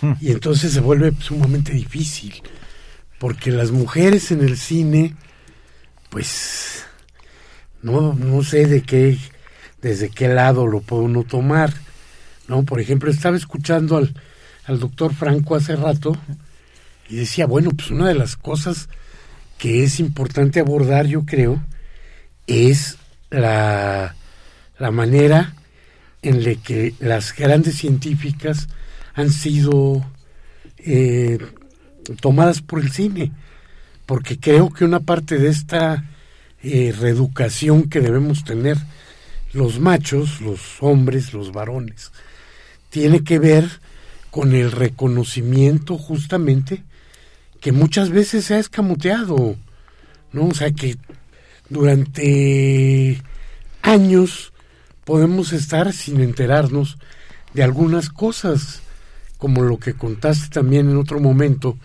de las mujeres indispensables para el viaje a la luna. Entonces, por todas partes nos vamos a encontrar eh, formas en las que las mujeres han sido ocultas, ocultadas, en el que se les ha negado su, su visibilidad.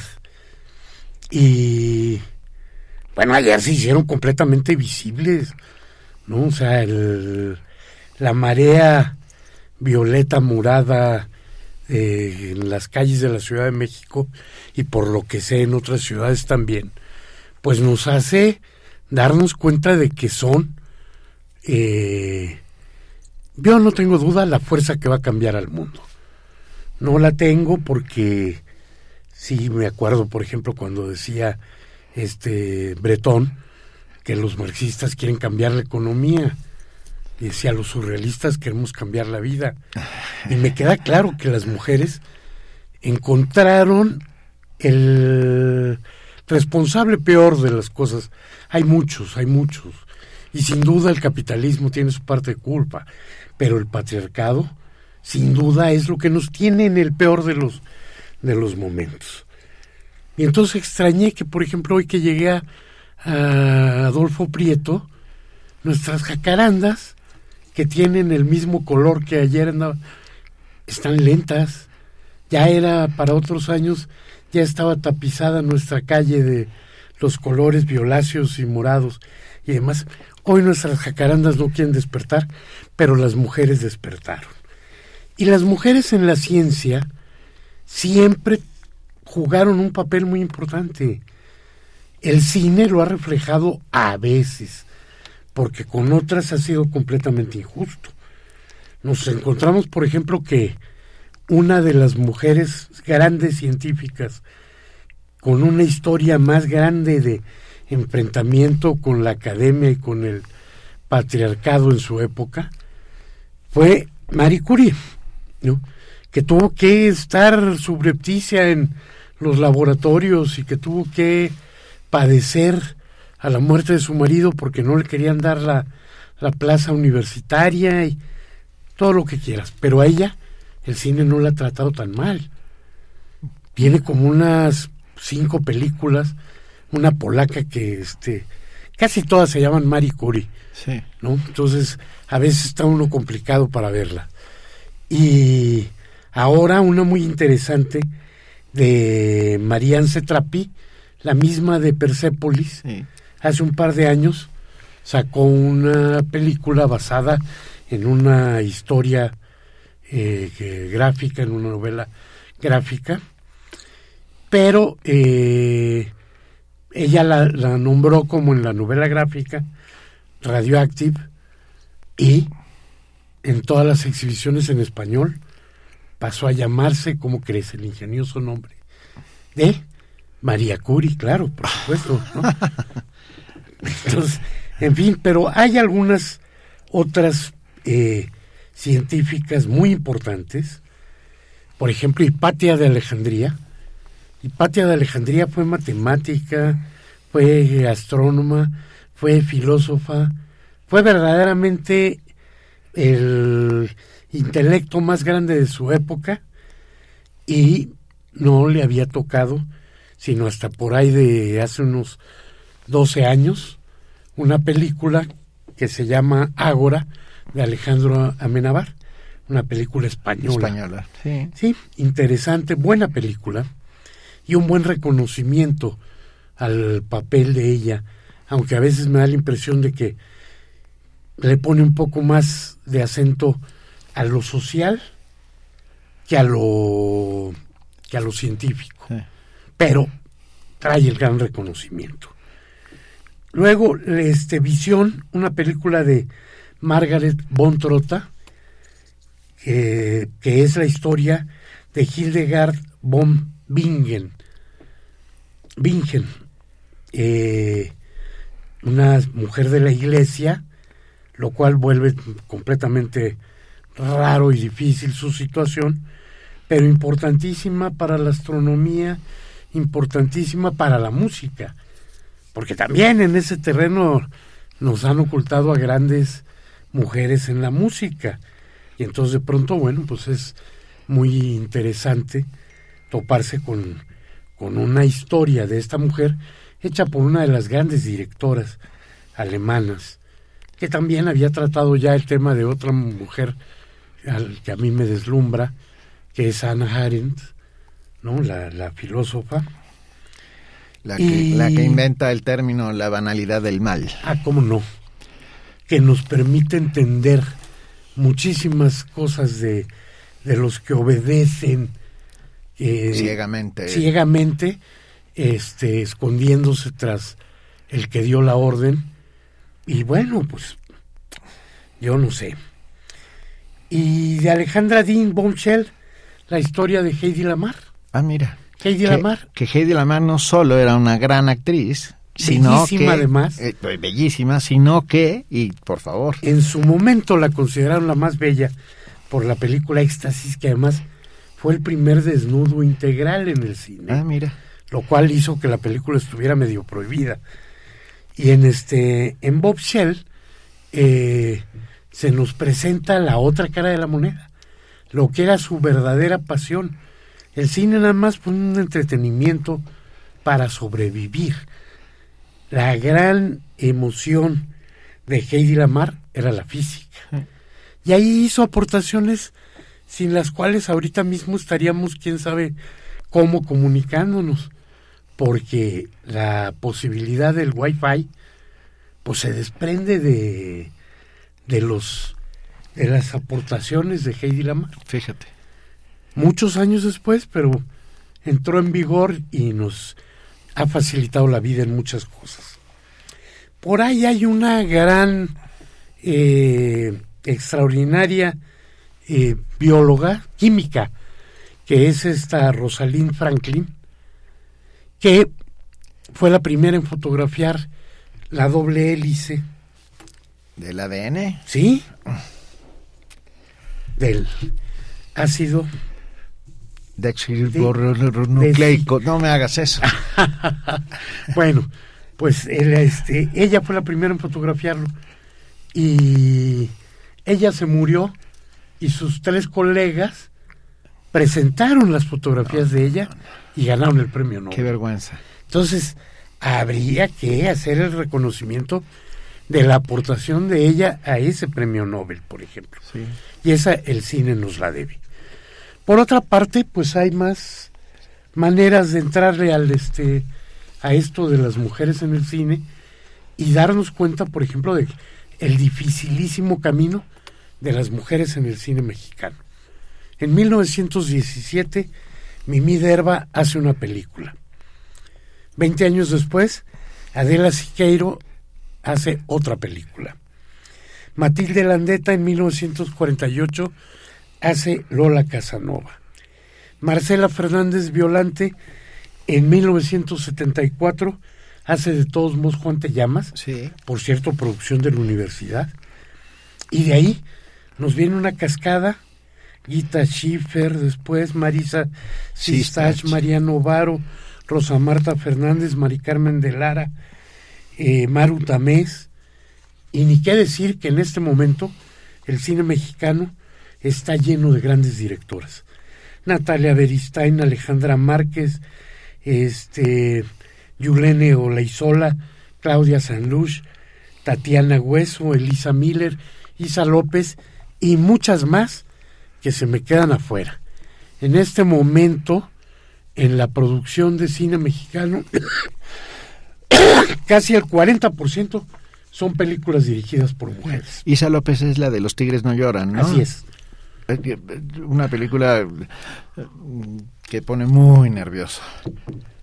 Y bueno, por último, nada más recomendaciones y para no cambiar el tema, en la Cineteca Nacional están con Amor y Furia de Claire Denis, Asia de Ruti Privar de Israel.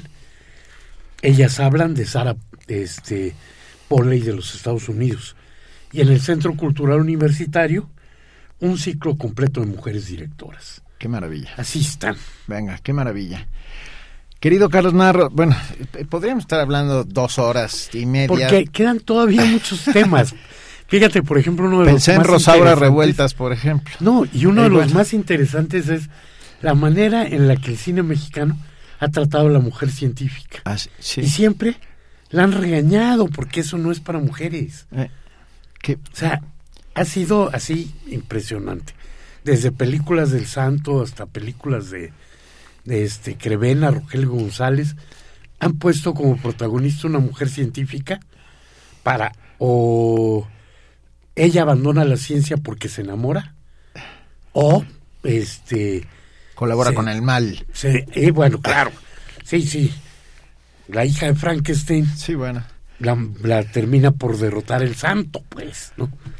Querido Carlos Narro, hay que decir que muy pronto en nuestra nueva en nuestra nueva coproducción con Filmoteca de la UNAM llamada 52 por 24, Carlos Narro nos hablará sobre Metrópolis de Fritz Lang, una pero no me voy a adelantar.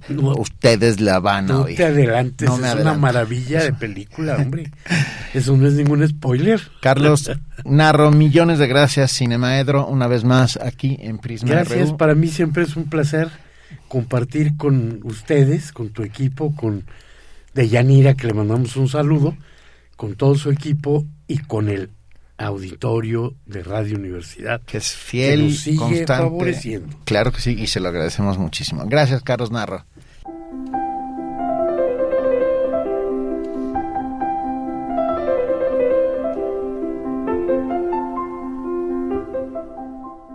Cartografía RU con Otto Cázares. Querido Otto Cázares, otro de los habituales de Radio UNAM y por supuesto de Prisma RU con su cartografía. Buenos, buenas tardes, querido Otto. Benito, querido, ¿cómo estás? Te abrazo con gran cariño, abrazo a quienes nos escuchan. Y para mí es un honor eh, poder hablar en este día en el que el silencio de las voces femeninas es atroz, a mí me estremece. Yo no puedo eh, soportar la idea de no tener las voces femeninas, no tener a nuestra Deyanira, y por lo tanto me siento muy honrado de poder por lo menos cernir una cuerda en este vacío, en este silencio. Venga, pues muy bien, cuéntanos, vamos a hablar de la mujer en el arte, que es, que es un tema largo, que daría para varias horas, pero tenemos un- solamente unos cuantos minutos, así que, por favor, querido Otto. Así es, querido Benito. Eh, yo estaba recordando cómo en el año 2007, agosto de 2007, la primera vez que yo me puse ante un micrófono, y fue un micrófono de Radio UNAM, tuve el absoluto privilegio de entrevistar junto con Manuel Marín a Raquel Tibol, que era toda una institución y desde luego nos quitaba el aliento. Yo estaba nerviosísimo, se me salía el corazón del pecho, Benito. Y recuerdo que en esa ocasión hablamos de muchas cosas. Y una de esas aspectos de los que hablamos fue la reciente publicación de un libro importantísimo de Raquel Tibol, que es Ser y Ver, las mujeres en las artes visuales. Hablamos de muchos aspectos y sobre todo eh, eh, enunciamos la imposibilidad de hacer un listado de todas las mujeres que han aportado una visión a las artes plásticas mexicanas, que son verdaderamente incontables, Benito. En aquella ocasión hicimos mención de algunas precursoras, hablamos de Lola Álvarez Bravo, de María Izquierdo, de Cordelia Urueta, de Olga Costa, de Lilia Carrillo, Hablamos de algunas eh, importantes artistas de mediados del siglo XX, como Joy Laville, no es mexicana, pero por supuesto desarrolló eh, gran parte de su carrera pictórica en México. Eh, hablamos de Helen Escobedo, de Marisol Warner Vaz, eh, de Irma Palacios, y llegamos a tocar algunos temas de activismo, activismo, hablamos de Mónica Mayer, hablamos de un grupo importantísimo para concebir el activismo conceptual, que fue el grupo Polvo de Gallina Negra de Mónica Mayer y de Maris Bustamante, donde pues lo que hacían era poner eh, en acción una idea. ¿Y qué es eso? sino la utopía, querido Benito. Eh, fueron las que buscaban enmendar la política con arte y que terminaban enmendando el arte con lo político. Era un grupo donde la militancia feminista tenía cabida en la gráfica combativa como una herramienta para crear conciencia. Eh, y desde luego, después de estos antecedentes eh, platicados con Raquel Tibol, pues eh, hablamos de otras artistas, Mónica Castillo, que tiene una obra profunda conceptualmente, una gran belleza también en la eh, pintura que propone, una lucidez a través de su autorretrato, hablamos de la transgresión y la disonancia en el trabajo frontal muy provocador de Teresa Margolles y que también tiene una larga carrera que comenzó con el grupo CEMEFO, que también era eh, un grupo muy transgresor, trabaja con la violencia, con los cuerpos, con los cadáveres, Hablamos de pintura matérica en la abstracción de Irma Palacios, en la obra de Magali Lara. Y bueno, pues eh, como no era posible, repito, hacer un listado de todas las artistas, cosa que es imposible desde luego, pues elegimos algunas cuantas eh, para platicar, para desarrollar nuestra conversación. Hablamos de Patti Soriano, la gran maestra de la pintura de las dos escuelas más importantes de nuestro país, la Esmeralda y en ese entonces la Escuela Nacional de Artes Plásticas de la UNAM, ahora Facultad de Artes, y eh, no era eh, Raquel Tibol alguien que estuviera dispuesta a perderse lo que ocurría en su momento, porque dio muestras de estar al día de la producción de artistas de mi generación, Benito, es decir, las nacidas a finales de los años 70 o, y principios de los años 80. Conocía muy bien la obra de Verónica Gerber, de Paola de Anda, de Naomi Rincón Gallardo, que precisamente acaba de ser la artista que nos representó en la Bienal de Venecia. En fin, me parece muy importante recordar no solamente esta conversación con Raquel Tibol en aquel agosto de 2007, sino todo ese ámbito de conversación y todo el abanico eh, crítico e histórico que tenía en su haber eh, Raquel Tibol. Qué, qué maravilla. Me, empezaste a hablar y, empezaron a surgir nombres en mi cabeza como el de Irma Grisá, otra, otra de esas mujeres eh, no espectaculares. Y bueno, acaba de morir hace unos cuantos días este Ángela Gurría. Ángela Gurría, que es, yo creo que Eh, la, la la- es, eh, escultora de México, ¿no?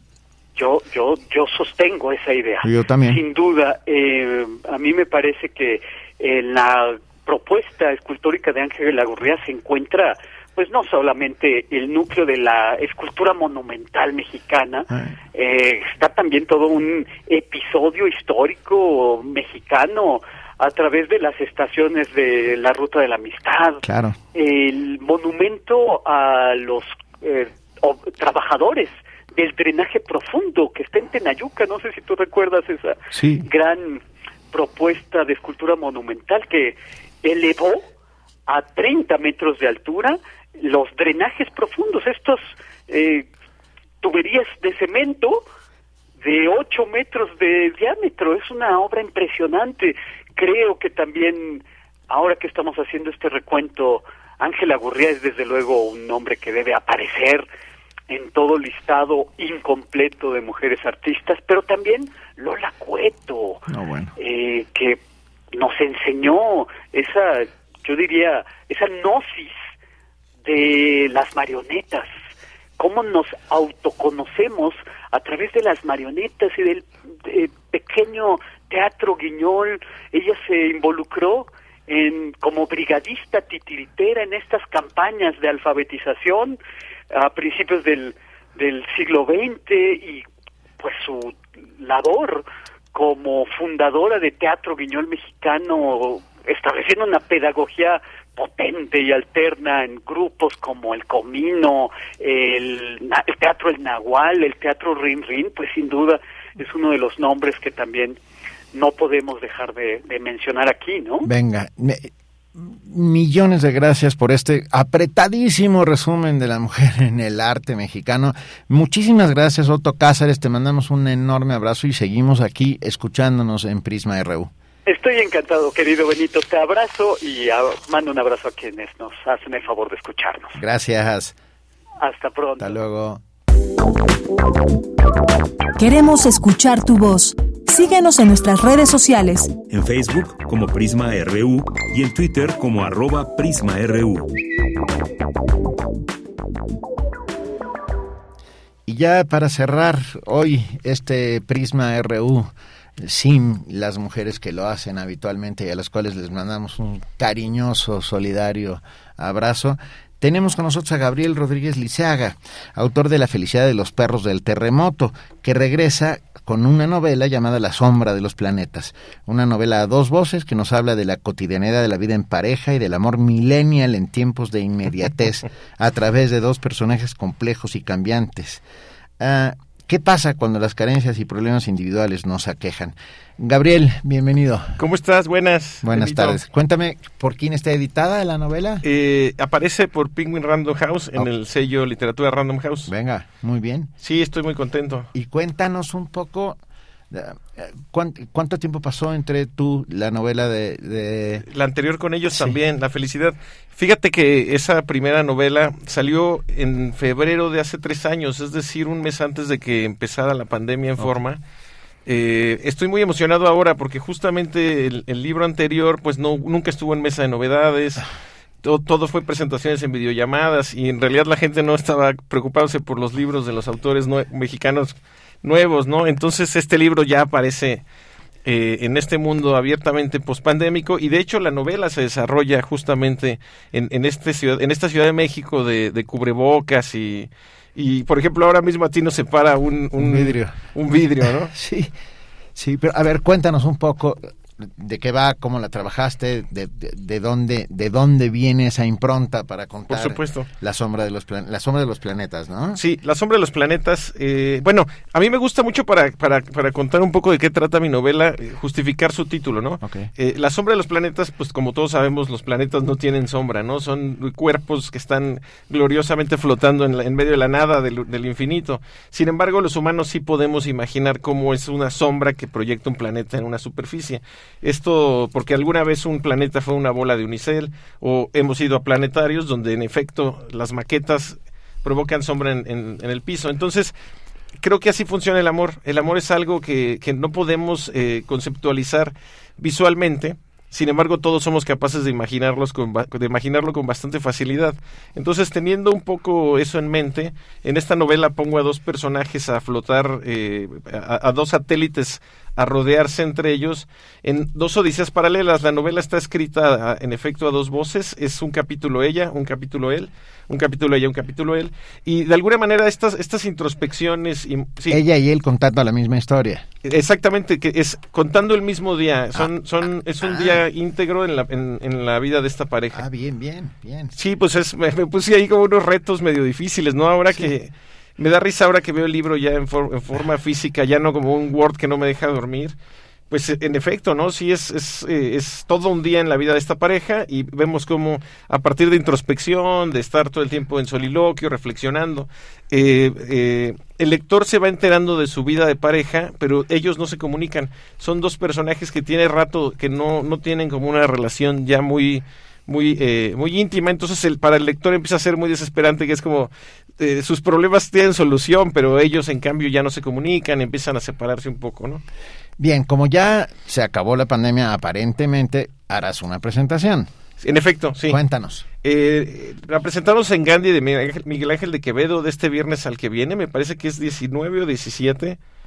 Eh, en Gandhi de Quevedo a las 7 de la noche. Vamos a estar ahí. Me van a ayudar a presentarla Didi Gutiérrez y Jimena Santaoloaya. Sí, hombre, que ganó el premio Eh, Jimena. Mauricio Achara. Mauricio Achara. Escritora esa.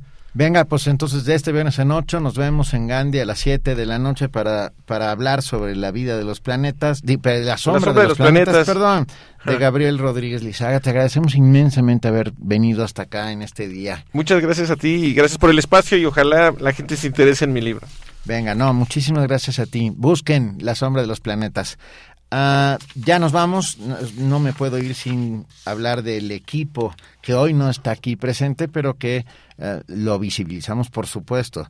De Yanira Morán, conductora, Virginia Sánchez Machuca, Cindy Pérez Ramírez, Dulce García, Cristina Godínez y Tamara Quirós como reporteras, Montserrat Brito en las redes sociales y Guillermina Blancas como secretaria. Y los que sí están, eh, Marco Lubián y Sebastián Hernández y Denis Licea en la producción, Daniel Olivares y Abraham Menchaca en la información y los operadores técnicos Andrés Ramírez y Arturo González. Yo soy Benito Taibo solamente por este día en el que eh, visibilizamos la importancia inmensa que es no tener con nosotras a estas mujeres imprescindibles que hacen de Radio UNAM y de Prisma RU lo que es. Muchas gracias, muy buenas tardes.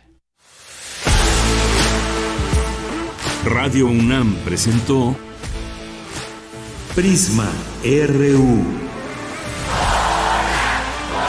Una mirada universitaria sobre los acontecimientos actuales. Prisma RU. Relatamos al mundo.